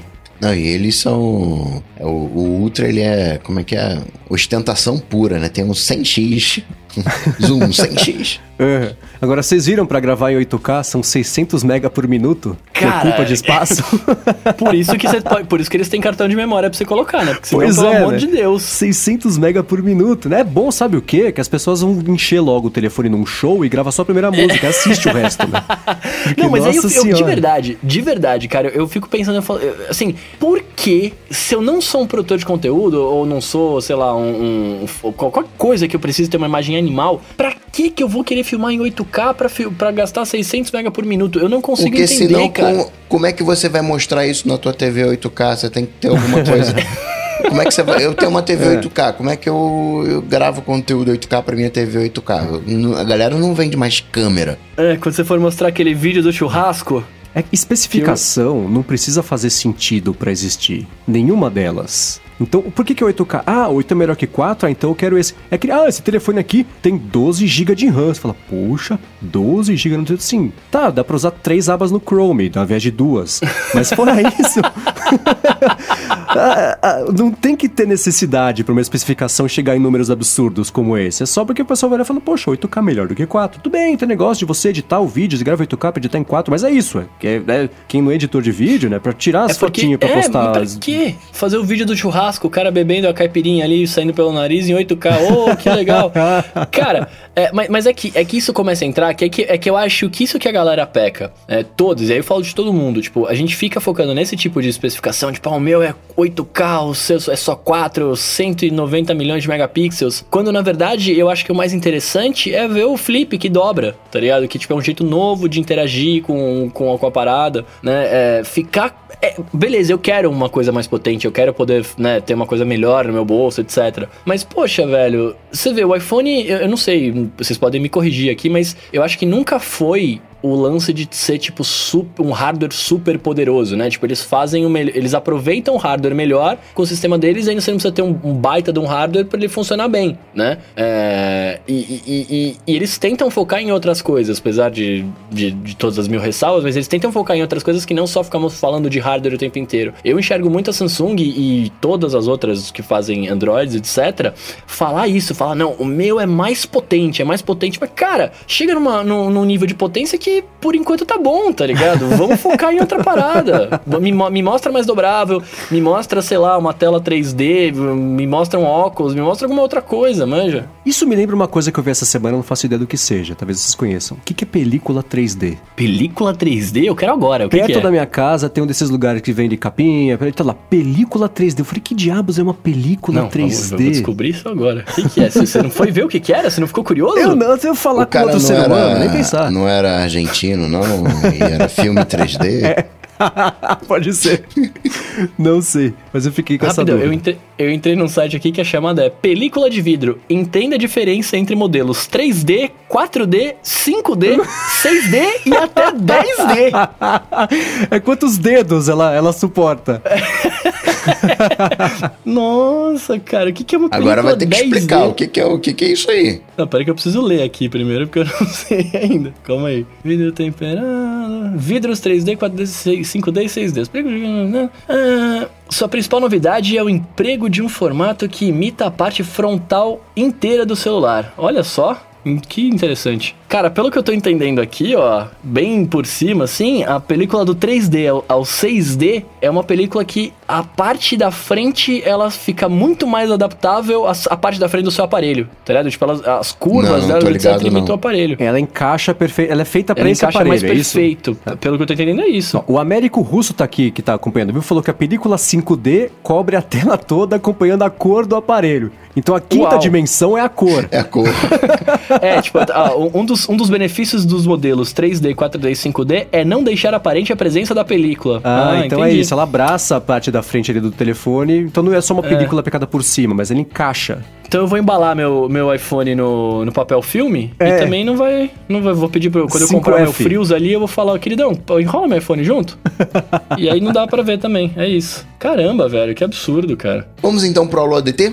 Vamos nessa. Bora. Pra quem não sabe o que que é o Alô ADT, você vai lá no Twitter e coloca a hashtag Alô ADT. Não precisa colocar arroba, marcar o, o, o Alô ADT, só a hashtag que a gente pinça pelas hashtags. E as melhores perguntas, as perguntas mais criativas, são selecionadas, obviamente, para poder ter as melhores respostas. Boa. As respostas mais criativas, que foi o que fez o Luiz Gabriel perguntando quais as séries que a gente tem assistido recentemente e que a gente recomenda. Cara, eu, tô- eu tô numa vibe de, de trampo tão pesada e eu tô trampando no estúdio, então assim, eu tô assistindo muitas séries que a gente tá dublando lá, né? Pra fazer controle de qualidade, etc. Que eu não posso falar quais são, né? Beleza. Ah. É, não Então posso você contar. você tá no futuro. Eu tô no futuro, exato. Eu tô, eu tô vendo, eu tô vendo o futuro aqui. Mas quando eu tenho meu tempo livre, assim, eu voltei a assistir uma série que chama Vikings, que é muito bacana porque saiu no Ah, Netflix por isso que no seu recentemente Twitter você fala temporada. que você é escorpião, músico e viking. Isso, eu gosto Ah. muito dessa série, eu gosto muito dessa série. É, eu voltei a assistir Vikings agora porque saiu a sexta no Netflix, então eu comecei a ver desde a terceira pra recapitular e tô chegando na sexta. Então, assim, é uma série bem bacana, velho, vale super a pena ver. E me recomendaram esses dias, eu não sei se é boa ainda, mas me recomendaram aquela Ragnarok, que também tá na Netflix, é, e parece que é interessante também. Ah, eu comecei a ver uma na, no domingo da Apple TV, da Apple TV, da Apple TV Plus, é, a série do jogo é, chama Mythic Quest, Ra- Raven's Banquet, que é Ah, tá, que é da produtora de jogo. é da produtora de jogo, isso, é uma, é uma produtora de game, né? E aí eu comecei a assistir, eu ach... quando eu vi a chamada, eu achei que era uma série mais medieval, que é um tema que eu gosto, né? Ah. Aí começou o bagulho, e eu não leio, eu não leio resenha de nada, porque eu não gosto de spoiler, né? Então não li nada, eu só cliquei. Aí eu comecei a assistir, é uma, é uma, é uma série de comédia, meio no estilo The Office e tal, e, e mostra o, o- o- a mente megalomaníaca do, do criador de um, de um jogo famoso, de um MMO famoso, né? Ah. E assim, é engraçadinho, episódios curtos de 20 e pouquinhos minutos, tá ligado? Dá pra você assistir ali, dar uma descontraída. Não é uma série super legal, mas dá pra perder um pouquinho de tempo ali. Pra impressão quem que gosta ainda mais de MMO e gosta de desenvolver game, etc., é bacaninha, assim. A impressão que eu tenho é que ela é a Silicon Valley da, da Apple TV Plus, assim. Que a Silicon Valley que era da HBO era ótima. E ainda mais a gente Eu não vi tecnologia. Silicon Valley. Putz, é muito boa, é muito engraçada, mas... A gente dublou lá do Brasil, mas eu não vi, Ah, mano. Vale ver, é bem É. legal. Eu vou pegar o que o Bruno falou. É, ah, série que dá pra perder um tempo. Eu acho série uma perda de tempo muito longo, te prende o negócio. Vai ficar assistindo negócio anos ali. Então, eu diria pra você, Luiz, assiste um filme, mais jogo, você vai se divertir igual. Só não vai assistir irlandês, que é muito longo também. Aí vai perda de tempo. Aliás, teve essa piada no Oscar. O Chris Rock falou: Ô, Scorsese, adorei a primeira temporada do, do irlandês. Mas dito isso, a última série que eu acompanhei do início ao fim, eu falo isso brincando, mas eu sempre eu ah, assisti Little America o iniciozinho, eu via do Apple TV Plus, eu assisti todas elas o iniciozinho. A única que eu fui até o final foi o Si, né, que eu acompanhei. Vi o Si, vi o... aquela do, do, do podcast, também assisti toda. Mandaloriano, eu também assisti todo e foram as, as três séries últimas que eu lembro que eu assisti por completo. Mas via de regra, série eu assisto o comecinho, vejo do que que se trata. Porque, sei lá, é tipo novela série, né? Você assiste o primeiro capítulo e o último você já imaginou todo meio. Que isso, Coca, não fala isso. Não fala isso. Eu, eu vi sim também, achei animal, né? Óbvio, a gente já falou várias vezes. E eu tava vendo a do podcast. Como é que chama mesmo do- a série do podcast? Sempre esqueço do nome dela. True... Truth alguma be told. True Detective. A Truth to be Told, é verdade. é... e é porque ela é uma detetive, mais ou menos. Ela é uma jornalista, mas ela faz um trabalho investigativo lá. Ela tal. é podcaster, é, então é, é tudo. Ela é podcaster. É, é. nós. É. Ah, então ela mas sabe é, tudo, né? Exato. ah, é bem legal essa série, cara. Eu tô, no, eu tô no terceiro episódio, se eu não me engano. É bem legal. eu, eu assisti recentemente e eu recomendo bastante. Uma ótima série chama Killing Eve que é a, a criadora é a Phoebe Waller-Bridge, que fez Fleabag, que é uma série de comédia bem, aquele humor britânico, bem, bem, aquele estilão, bem que te conhece de humor britânico. Mas essa Killing Eve é uma série super bacana, tem duas temporadas, dá pra ver acho que no Globoplay, no, no, no, de disponibilidade aqui no Brasil. E tem a Sandra Oh, que fez por um bilhão de anos Grey's Anatomy, e tem a Jodie Comer, que eu não conhecia e tá agora, inclusive, no, no Star Wars novo. Série, roteiro super bom, atores tem ator conhecido, ator desconhecido, mas os desconhecidos são ótimos atores e atrizes. E, e é legal, é, é, eu gostei, eu não conseguia parar de ver. Tem oito episódios da primeira temporada, oito episódios da segunda, dá pra ver assim, rapidinho, porque tem um esquema legal de finalzinho do episódio ter um gancho interessante pra, né, dá vontade de continuar vendo. Eu gostei bastante. A primeira temporada é mais legal do que a segunda, mas vale ver inteirinha porque é bem legal, é bem é, divertida, é uma série, é um assunto sério, né? Não dá, não deve dar para ver com com crianças de todas as idades, mas mas vale bastante a pena dar uma espiada porque é uma das coisas que mais me chama atenção assim de TV nos últimos anos. Bom, seguindo aqui com a Lua DT, ainda por recomendações, né? O Paulo Branco quer saber da gente, como ele falou, como a vida não é só feita de tecnologia, ele quer pedir da gente sugestões de livros. Ele falou, se, se não for em papel já é tecnologia porque vai ser em e-book. Então ele falou, não tem que ser... livro, livro mesmo, físico. É... ele falou assim, pode ser algum que a gente esteja, esteja lendo agora ou coisa que a gente já leu no passado, mas que a gente recomenda. E aí? Cara, olha só, eu não leio, eu não leio livros físicos. Eu vou ser agora muito, muito, muito bobo falando isso, né? Mas eu não leio, cara. Eu, eu gosto do. Quer dizer, não é que eu não leio, eu não leio livros físicos. Eu gosto do, do lance do e-book porque eu não curto carregar muita coisa, enfim. Então, se eu for recomendar, vai ter que ser e-book, pode ser? Você deixa, seu Paulo? Ou, ou, não pode entrar? Vamos lá, o que, que você recomenda? Algo que te marcou então? Cara, eu, eu gosto bastante de. Eu, eu vou recomendar três. Eu vou recomendar dois livros e uma série de livros, né? Eu gosto bastante, bastante das coisas do Sherlock Holmes. Então eu leio, eu já li, né, os, os livros que tem lá tal. O último que eu li foi o, Um Estudo em Vermelho, que, né, é um caso lá deles, tá? Não vou dar spoiler. Que acho que é o primeiro, inclusive, né? É, sim, é o primeiro.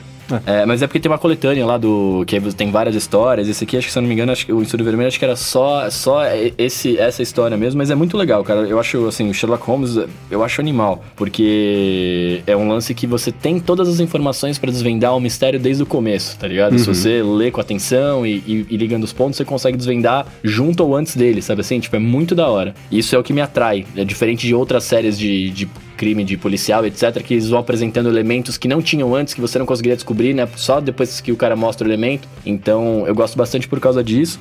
E, e aí, assim, tem um outro livro muito bom, que é do Oliver Sacks, que chama O Homem Confundiu Sua Mulher com Chapéu, que é um livro que ele, é, ele explica doenças mentais, né? De maneiras para leigos entenderem, é muito bacana. Hum. E um último que eu tô lendo agora, que eu comecei a ler anteontem, tem só 149 páginas, é pequenininho, chama Roube como um Artista. É... Ele é, base, ele é basicamente. Assim, eu tô, eu tô lendo ainda, né? Mas ele é basicamente um livro que te que mostra, né? Tipo, que nada, nada é original, muitas coisas copiadas. Fala sobre referências de artistas, como criar, etc. Tipo, é bem bacana, cara. Então, recomendo esses três aí. E uma dica bacana ler. é a seguinte: os livros do Sherlock Holmes fazem parte de domínio público. Então, quem é. quiser ler e não puder colocar a mão no bolso, não tem problema. Os problemas acabaram. Não precisa. Uhum. Dá pra você encontrar as cópias gratuitas para conseguir fazer o download gratuitas legalmente, óbvio, para você conseguir fazer download e, e ler no seu leitor de livros, porque tem cópia gratuita que dá pra ler. É, eu, eu peguei os meus na, na, na no Books, no iBooks, no, no livros. Uhum. Mas dá pra pegar mesmo.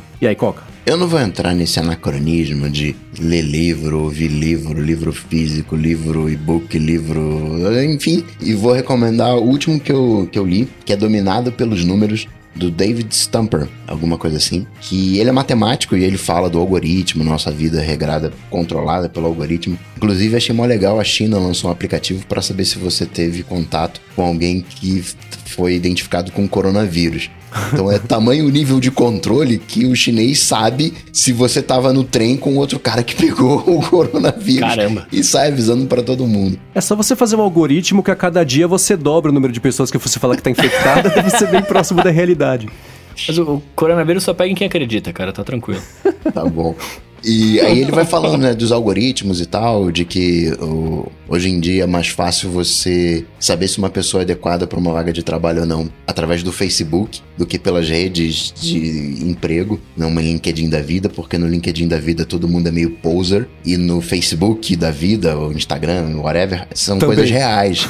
Não, mas é a galera real você consegue saber como é que o cara reagiu no, a, um, a, uma notícia, o tempo que ele ficou com o mouse em cima da notícia, o que, que o cara lê, o que, que o cara consome, né? Que é muito mais verossímil do que uma, uma coisa fake. Fala aquela coisa do YouTube, né? Essa comparação acho matadora. Que ele pega o YouTube, a gente fica ali de vídeo em vídeo, pulando de. Né? O algoritmo vai jogando ali a gente, a gente vai de vídeo em vídeo. E aí ele fala, né, que tem os cientistas, que hoje seriam o, o topo da cadeia alimentar, né, que vão levando a coisa para frente, que usam o, em português é Google é, acadêmico, né, Google Scholar, né, e que na verdade aquilo é um algoritmo. Então os cientistas que deveriam levar as coisas em tese para frente Tão que nem a galerinha igual a nós aqui no YouTube de vídeo em vídeo, só que de paper in paper em função do algoritmo do Google, em função lá das citações. Deixa eu dar uma indicação de livro aqui, que é a seguinte, eu li, é recentemente, não li, foi o último livro que eu li, eu comecei a ler agora do, o, o, essa gente do Chico Buarque, mas não, sei se é, é, bom ainda, não vou recomendar. Eu vou recomendar um chamado A Uruguaia, que é do Pedro Mairal, que é um autor argentino, é um livro curtinho, você lê numa tarde, assim, um romance bem divertidinho, é óbvio, não quero falar nada sobre ele aqui, porque, né, é mais legal ler ou ver as coisas sem spoiler, mas recomendo um livro levinho, bacaninha, divertido, você dá risada, você, você se, se chega a se emocionar, mas talvez um pouquinho. Então eu, eu recomendo aqui A Uruguaia do Pedro Mairal. Uma boa leitura para um fim de semana chuvoso. Bom, cara, eu tô eu tô, enquanto você estava falando, eu tava vendo meus livros do iBooks aqui, quais que eu tinha, porque tem um monte de coisa velha, né, aqui também, né, que PDF que baixa tal. Sabe o que, que eu achei que eu tinha aqui, que eu não nem lembrava? Uh. Um iPad User Guide que eu baixei acho que do blog do iPhone. É, eles têm. A long time ago, cara. tipo assim, há muito tempo atrás. É pro iOS 5, esse User Guide. Muito bem, seguindo aqui, ó. O Alberto Siqueira tá mandando pra gente aqui, né? Ele pergunta, o que que, o que que vocês fazem atualmente para proteger a privacidade online de vocês? E aí, mano? Vocês se protegem, não se protegem? Como é que é isso? Ah, na, na, na, CNTP, quando tá tudo funcionando direitinho e bonitinho, eu tô rodando o DNS do, do Cloud, deixo né, configurado no Mac o DNS do Cloudflare, uso também o aplicativo do Cloudflare no, no iOS, mas no iOS é mais enroscado, porque vive desligando, aí você tem que ir lá e autoriza de novo, é também, então, aí às vezes eu falo, putz, tá desligado faz uns três dias, verdade, não tinha lá ligar de novo, então é uma coisa mais, mais preguiçosa, mas o básico é isso, e tenho, e, e aí privacidade começa a entrar também em atividades de redes sociais, né, eu, eu é, removi, não que faça alguma diferença, mas eu prefiro acreditar que faz. Eu removi todos os likes que eu tinha dado no Instagram na minha vida e não dou mais like em nada porque eu percebi que o like é só um jeito de mostrar mais. É a palma pro coleguinha? É. Mas eu posso falar pro coleguinha, gostei da sua foto, ao invés de dar o like, que o like não quer dizer mais nada. E como o like virou só o filtro de anúncio, eu falei, ah, não, não preciso dar mais esse ponto de informação pro Zuki saber que ele vai me anunciar o, o, o power bank, do, né? Deixa pra lá. Então, então toda vez que você, você gosta de uma foto, você vê no Instagram e você manda um torpedo pro seu colega, aí você fala, boa foto. Essa foto ficou bonita. Você printa não, a foto não. e encaminha pra pessoa. Eu imprimo, aí imprimo uma foto de mim dando um joinha, fazendo um coração e mando tudo junto pra pessoa. Uh, Isso é uma atitude, mas sério, né, peraí, sério mesmo que você, que você, você tirou todos os likes que você tinha Tirei, dado? Não quer dizer que eu ame menos as pessoas, que eu não tenha gostado não, não, da não, foto, Não, não, não, não é por isso. A minha, a minha pergunta é outra. É, quanto tempo você demorou pra fazer isso? Ah, fazia um pouquinho por dia, levei uma semana. Uns dois anos? É, e aqui, aqui tem uma coisa também, eu quando eu dava, dava like na foto, quer dizer que eu tinha gostado de verdade, não era só aquelas pessoas que, né, tem 20 fotos novas no feed, a pessoa nem viu a foto, dá like, like, like, like, like, like, like. Cara, é, você não faz o menor sentido. Você é né? o oposto do, de um brother meu. Meu brother, ele, ele vai passando o feed só dando like. Aí eu falei então... pra ele, então. mano, mas você tá lendo os, os, as legendas e tal? Ele, não, cara, mas essa pessoa é legal, vou dar um like pra ela é, aí. Você então. falou, oh, mano, para com isso, cara. É, uma, era engraçado que uma pessoa uma vez falou pra mim, ah, você viu a foto que eu postei lá? Eu falei, vi. Nossa, mas você não deu like? Nem deu like, não, eu é, eu falei, não, é, não, não, não, era uma boa foto, o que eu posso falar? Ah, então tá bom. O like, aí eu comecei, ele... aí eu comecei a dar o like nas fotos. Eu falei assim, mas você deu like porque você viu ou porque você gostou? Eu falei, você nunca vai saber. comecei a dar o like nas fotos, né? O like, ele é a moeda social, né, cara? Tipo, é... Então. é é para você dizer que quanto mais você dá para as pessoas, mais, né, as pessoas vão falar que você é um cara da hora, né? Uhum. Mas é isso, eu like, tô limitando o, o, número de, de, de, leads que eu tô dando para as plataformas sociais me direcionarem em propaganda. Porque vai, vai ter propaganda do mesmo jeito? Vai, mas aí não é o meu perfil ali sendo construído, sendo rastreado, o que no fim das contas eu entendo como uma forma de preservar a minha privacidade, né? Cara, vocês tá, estão perdendo. Os anos do Instagram são tops demais, cara. Iogurteira. Não, é, não, não. Tem algumas coisas que são zoado mesmo. A, a, a bolinha que eu comprei pra Judite no Instagram ali era zoado mesmo. Mas eu comecei a seguir um perfil, que eu já não vou lembrar o nome, porque eu comecei a seguir, eu comecei a seguir faz um tempo, mas ele é de. Ele é de mochilas e bolsas e, e afins. E, cara, eu vi, numa, eu vi a primeira sleeve dele num anúncio, que era uma, uma sleeve de couro, toda bonitona, assim, que, né, pra colocar MacBook, iPad e afins. Eu fiquei apaixonado e eu vi no anúncio. E aí eu comecei a seguir imediatamente, porque eu falei, isso aqui é demais, cara. Isso aqui é sensacional. Leather, eu vou, eu vou colocar no perfil pra vocês verem aqui depois no, no perfil. Eu vou colocar no link na descrição pra vocês verem que é, é bem da hora. Mas eu gosto dos anúncios do Instagram, cara. Eles me são úteis. Eu de privacidade faço isso de não dar like, assim bem raro dar like, só quando eu quero comunicar alguma coisa. E eu tenho trocentas coisas instaladas e, e, enfim, uma solução mega complexa. Mas o, se eu fosse pensar uma coisa, eu pensaria o Disconnect. Disconnect, ele é um, uma VPN que pode ser uma VPN nos moldes que a gente está acostumado, mas ele funciona também como proxy, então ele bloqueia rastreadores. Ele não bloqueia os anúncios, ele não é um adblocker, ele deixa passar os anúncios, então as plataformas vão continuar ganhando a graninha delas, só bloqueia os trackers, identifica os trackers e vai bloqueando. Então, seria a solução que eu, que eu pensaria. Eu uso tanto no Mac uhum. quanto no, no no iOS, mas isso se eu não tô em casa, porque quando eu tô em casa na minha rede eu tenho uma outra proteção, aí fica duplicado, enfim, mas o em essência, pensaria o Disconnect. E você, Bruno? Cara, eu, eu não faço muitas coisas de segurança, assim. O que eu, o que eu evito de fazer, quer, dizer, evito não, o que eu não faço mesmo é conectar em, em Wi-Fi, Wi-Fi público, coisas do tipo. Por isso que eu tenho o, o plano de internet da hora tal, para quando tá na rua, né, não precisar ficar desesperado atrás de, de Wi-Fi. E também porque eu não sei quem é o dono do Wi-Fi, se o cara toma segurança, enfim, eu, eu evito mesmo. É, evito. É, o, o meu lance, ele é mais. Como Esse eu acredito. É o, o barato do do Disconnect. Como ele opera como VPN, eu posso me conectar num Wi-Fi inseguro via VPN, tô bacana, seguro. Vou ter uma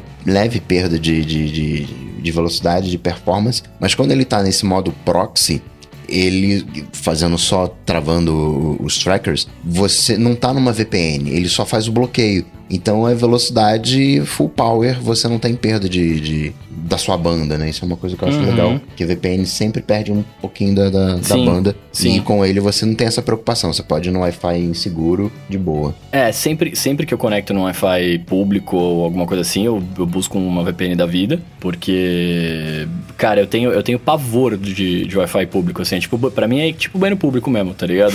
não encosta em nada, não quero, não quero colocar, porque eu não sei, Excelente eu não sei. comparação.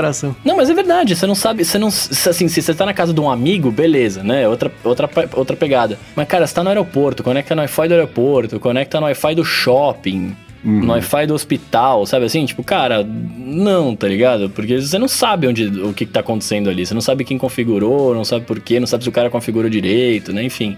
Então isso eu evito a todo custo. É... E, e, as coisas que eu faço são mais de engenharia social mesmo. Tipo, eu não, mano, eu não, não, divulgo senha de nada, eu não falo onde eu guardo as minhas senhas principais, né? Como eu guardo, esse tipo de coisa. Não porque eu não tenho, de novo, tenho a esconder, mas é, são coisas que eu acho que as pessoas não precisam saber. O jeito mais seguro de você ter as coisas é ninguém sabendo onde tá ou como tá. Né? Uhum. Então, eu faço basicamente, é basicamente é. isso. É, isso de conectar no Wi-Fi com VPN também, bem lembrado. Uma coisa que já é tão automática que eu esqueço que, que ainda que é, que é não, não é assim a, a, regra, né? o padrão não é esse. Isso é, é, meio essencial mesmo, porque nem que. Imagina você vai conectar no Wi-Fi do hotel. Mas nem o hotel pode saber que o, a é. rede dele, o sistema dele está comprometido, que está entregando seus dados todos, está passando seus dados todos por um servidor que está indo lá na casa do Putin direto, né? Então pois não dá é, por pra, exemplo. Pra... Uma coisa legal, isso né, que você falou aí de configurar e tal, acaba que a gente é meio que o garoto da TI, né? Da, da, da família. Mas aí a gente também acaba com isso tendo algumas regalias, né? Uma delas é que quando eu configuro o Wi-Fi, eu configuro sempre com o mesmo nome e a mesma senha, né, de todo mundo. Então, com isso, eu vou saindo de casa, vou pra casa da minha mãe, vou pra casa da minha tia, vou pra, vou pra casa de todo mundo, eu vou me conectando automaticamente em todo mundo como se fosse minha casa, né? Porque o mesmo nome é mesmo senha, eu tenho os seus... E claro, né? Família, é. eles né, vão vir aqui na minha casa, vão ter conexão também. Acaba sendo um ganha-ganha pra todo o mundo. O Rio de Janeiro é um grande hotspot pro Coca. Uh, e só, só pra fechar esse assunto aqui, pra ninguém falar que eu sou hipócrita, né? Porque alguns meses atrás estava nos Estados Unidos e estava conectado no, no Wi-Fi do hotel, né? Porque eu não tinha o que fazer. Né? Pra conversar com vocês, gravar DT, eu precisava conectar porque eu não tinha. Lá eu não tinha plano de dados, né? Mas aí quando eu tava lá, eu usava o, o Spud, eu não sei falar, Spod, Spod VPN, tá ligado? Spod Não conheço, não. É uma, é uma VPN brasileira. Brazuca, é. É, eu vi no. Eles, eu vi o post, acho que uns dois, três anos atrás, ou um ano, não lembro agora quantos anos atrás, mas vi lá no blog do iPhone e falei, ah, vou, vou, vou testar, vamos ver. E aí usei, funcionou legal, tava usando e é isso. Ah, legal. E uma coisa também é os dados que. A gente vai, vai, vai falando sobre isso, vai lembrando mais coisa, né? É. É, os dados pessoais pedidos por serviços. Uh, sim, né? É, cada de site minha mãe tem um nome, cada site eu nasci numa cidade, cada site eu tive um melhor amigo, porque são informações que você não sei se não precisa ser verdade, né? Então tem coisa que você pode inclusive colocar qual o nome da sua mãe, você gera uma senha no One Password e coloca lá que nesse site você cadastrou a pergunta de segurança, então o nome da sua mãe vai ser XR42J arroba, não sei o que lá, né? Pra esse site. Você não precisa colocar. Não é só porque o site tá pedindo que você tem que dar informação de verdade. Pensa, né? Se, se um sitezinho mequetrefe vazar os dados que ele pediu para você colocar no cadastro, qual o estrago que isso vai fazer? Então, limite também a informação que você dá, mesmo quando pedem, porque é aí que, que pode vazar alguma coisa que vai te trazer dor de cabeça lá na frente. E, Mendes, aqui um alô do ET pra você. O Gustavo Faria quer saber quão arranhado tá o teu iPhone de ficar esfregando no NFC toda vez que você sai da casa.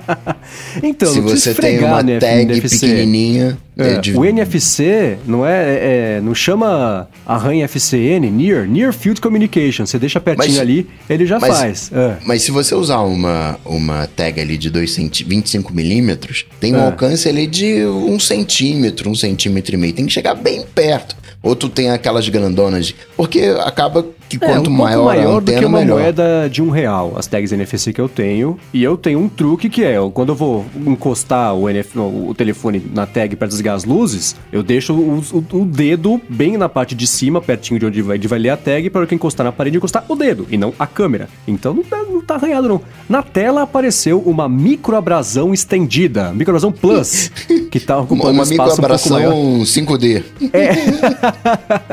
Porque esses dias a gente estava até falando sobre isso, inclusive, aí bateram uma, uma lanterna e falei, ah, putz, tem um risquinho sim, mas é, é a vida, essas coisas, é, as preocupações que a gente tem na vida vão mudando de, quando o tempo vai passando, então arranhão na tela hoje é uma coisa que me preocupa bem menos do que seria há uns 4 ou 5 anos. Mas não, tá arranhado não. Porque me falaram isso, pô, tem que encostar. E, e na verdade a minha é grandona, né? A minha é, é de 4, 4 centímetros. Então acabo que. Nossa. Uns, é, é uma é placa grande. NFC, não é uma tag NFC. Ah, pra poder ter alcance, né? Senão vai ter que ficar. Vai é. que para poder ter alcance. Aí eu me lembrei de, de perguntar. Você usa para quê? Eu uso para isso também, né? Para desligar tudo, né? Quando tô saindo, para entrar é, no você modo tirou sarro de mim, mas usa igual, né? Então. Não, entendi. mas eu tirei sarro de você porque você falou que era para desligar a luz. Eu falei, tá usando como interruptor? Eu não, eu desligo tudo, entro no modo rua, aí ligo a VPN que eu tenho que ligar de modo rua, que né, uhum. faço, faço é o sair de casa, entrar de casa, né? Eu tenho tá. uma fica do lado direito, né, pra, pra, quando eu tô saindo, e a outra fica do lado esquerdo, para que quando eu tô chegando vai ser o meu lado direito. Então eu sempre uhum. passo ali com, Na mesma com o iPhone. E aí eu tô andando, né? Não paro, aquela coisa. Então tem que ser um grandão de, de 4. Podia até colocar de 10 centímetros, sei lá, pra ficar melhor. Mas tenho, tenho usado assim. Muito bem. Muito bem, meus amigos. Pra gente finalizar aqui, ó, essa a última foi pro foi do seu Coca pro seu Mendes, essa aqui também acho que é, né? Vamos ver. O Rafael Cadeirão, ele tá perguntando se existe alguma alternativa ao Twitchbot no Android né? Porque ele falou que já testou vários, mas ele não achou nenhum que fosse realmente bom. E tá perguntando se a gente consegue ajudá-lo. Eu não consigo, Rafael, porque, né, eu, eu sou nativão do Twitter, então não sei. Olha, apesar de eu não usar Android, eu acho que a resposta é não. Sabe por quê? Porque essa é uma pergunta que eu vejo com muita frequência e ela nunca é respondida. Não tem assim, ah, tem um Tweetbot para Android, tem, é esse, pá. Tinha um uhum. Firebird que acho que morreu. Tem, tem alguns aplicativos de Android, é, mas não tem nada. O Flume, não, Flume não, Flume é, é, é Instagram no Mac. Plume, uhum. o, o, que eu lembro, Plume, o Fênix, né, que era bem famoso, Falcon Pro também, e ultimamente o que eu tenho usado é o Talon. Ah, esse é o, é o famoso há mais tempo, eu acho. É, mas nem, não tem nenhum deles que seja, acho que tão sei, poderoso, tão mantido, tão desenvolvido é, quanto o Twitchbot, porque é uma pergunta que eu vejo com muita frequência e não vejo a resposta definitiva sobre esse assunto. O Twitchbot é um, um caso meio único mesmo. É inexplicável que o Twitchbot exista até hoje, especialmente porque não é um aplicativo de assinatura. Eu tenho certeza que se sair uma versão mais nova, vai ser de assinatura, porque o Twitter é uma plataforma que pune demais os desenvolvedores, né? O desenvolvedor sofre para ser desenvolvedor do Twitter, que é muito difícil, porque ele só dificulta a vida cada vez pior, né? Mas vale lembrar uma coisa aqui que é o seguinte: você pagou por quantas versões de, de Twitchbot? Então, mas é aí que tá. Eu, eles, eles fazem uma coisa que eu tenho certeza que se existisse de forma oficial na App Store, não existiria esse samba maluco de assinaturas que virou todo esse mercado. Que eles fazem upgrades pagos. O que, que é?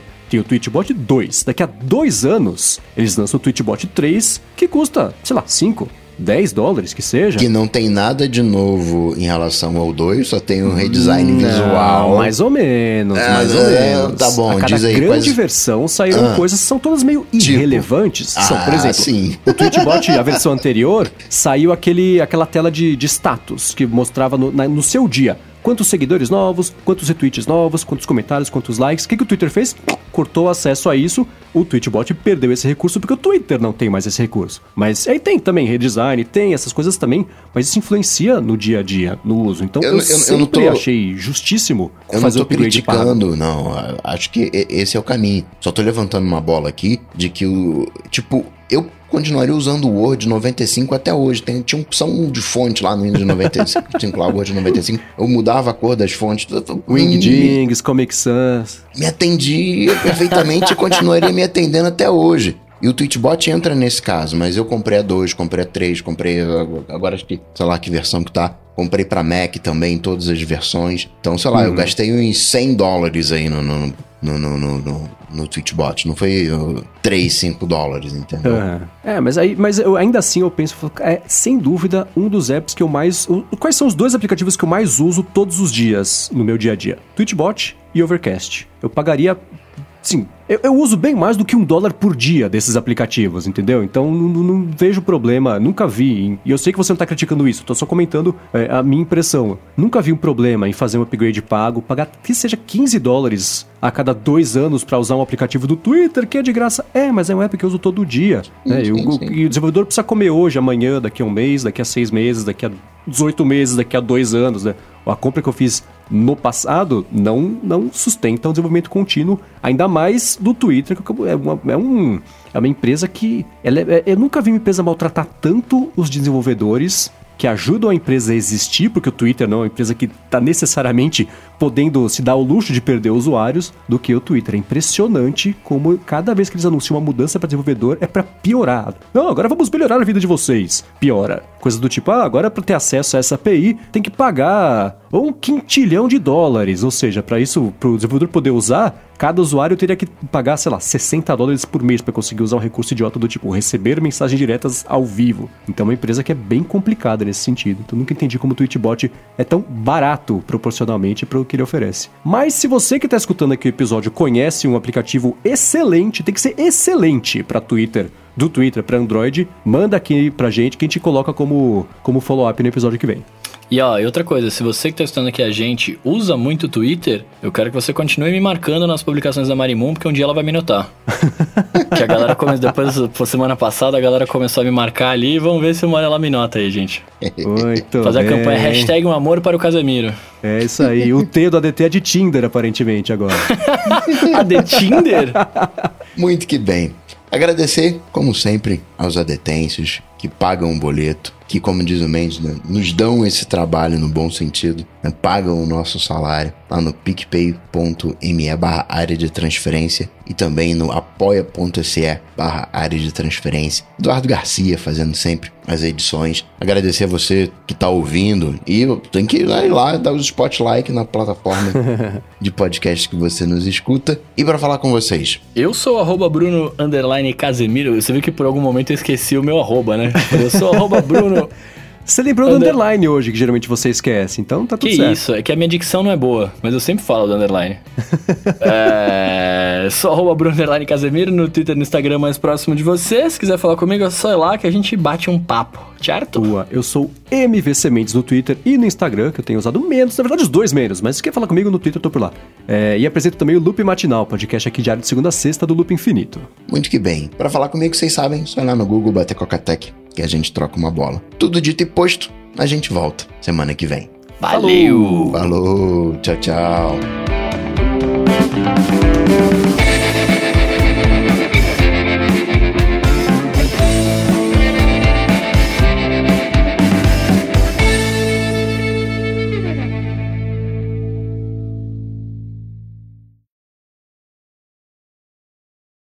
Cara, eu tô, eu tô trabalhando lá na, no estúdio, né? E eu sou terceiro. Então eu não tenho uma baia que de que é trabalho, uma terceiro? baia. Sou terceirizado. Ah, eu não tenho uma estação de tá. trabalho, né? Tipo assim, eu não tenho uma baia minha e tal. Eu tô bem nível consultoria, tá ligado? Que você chega no cliente lá e você trabalha onde dá com as suas Fogo coisas, né? Projetuindo o mercado de trabalho, cobrando Isso. pouco, eu entendi.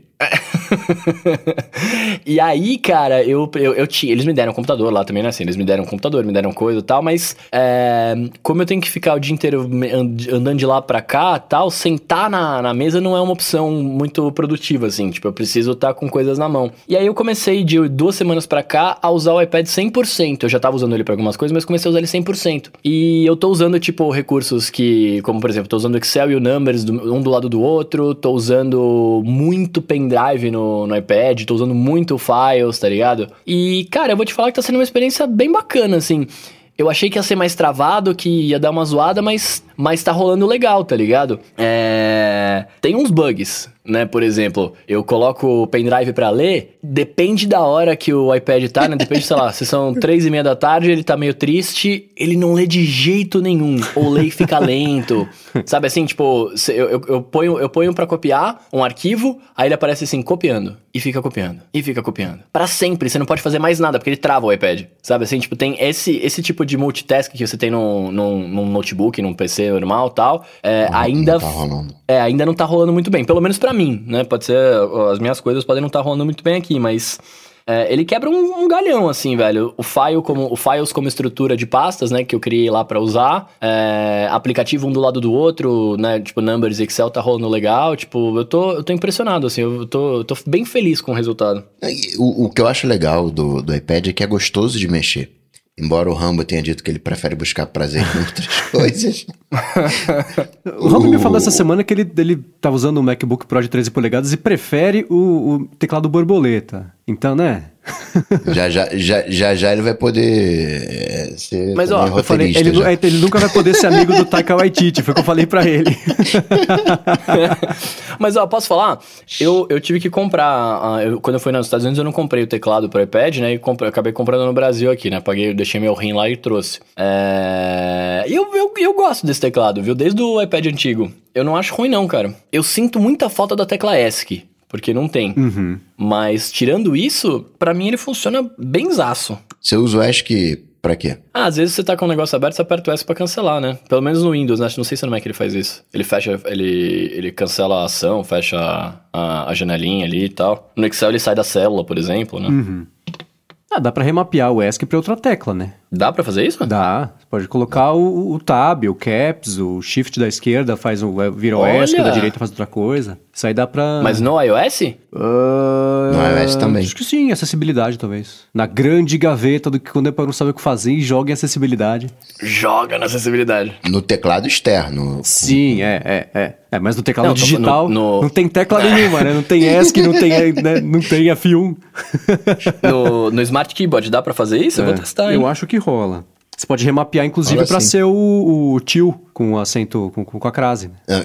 Isso, isso aí não Hum. rola, eu acho. Acho que você só consegue fazer com as teclas modificadoras. Se eu tô lembrando aqui, ah, a tela direitinho na minha mente. Você só pode trocar telas modificadoras por telas modificadoras. Ah. Droga. Agora eu vou te falar, velho. Fica suja essa tela aqui, hein, mano. Preciso de uma película.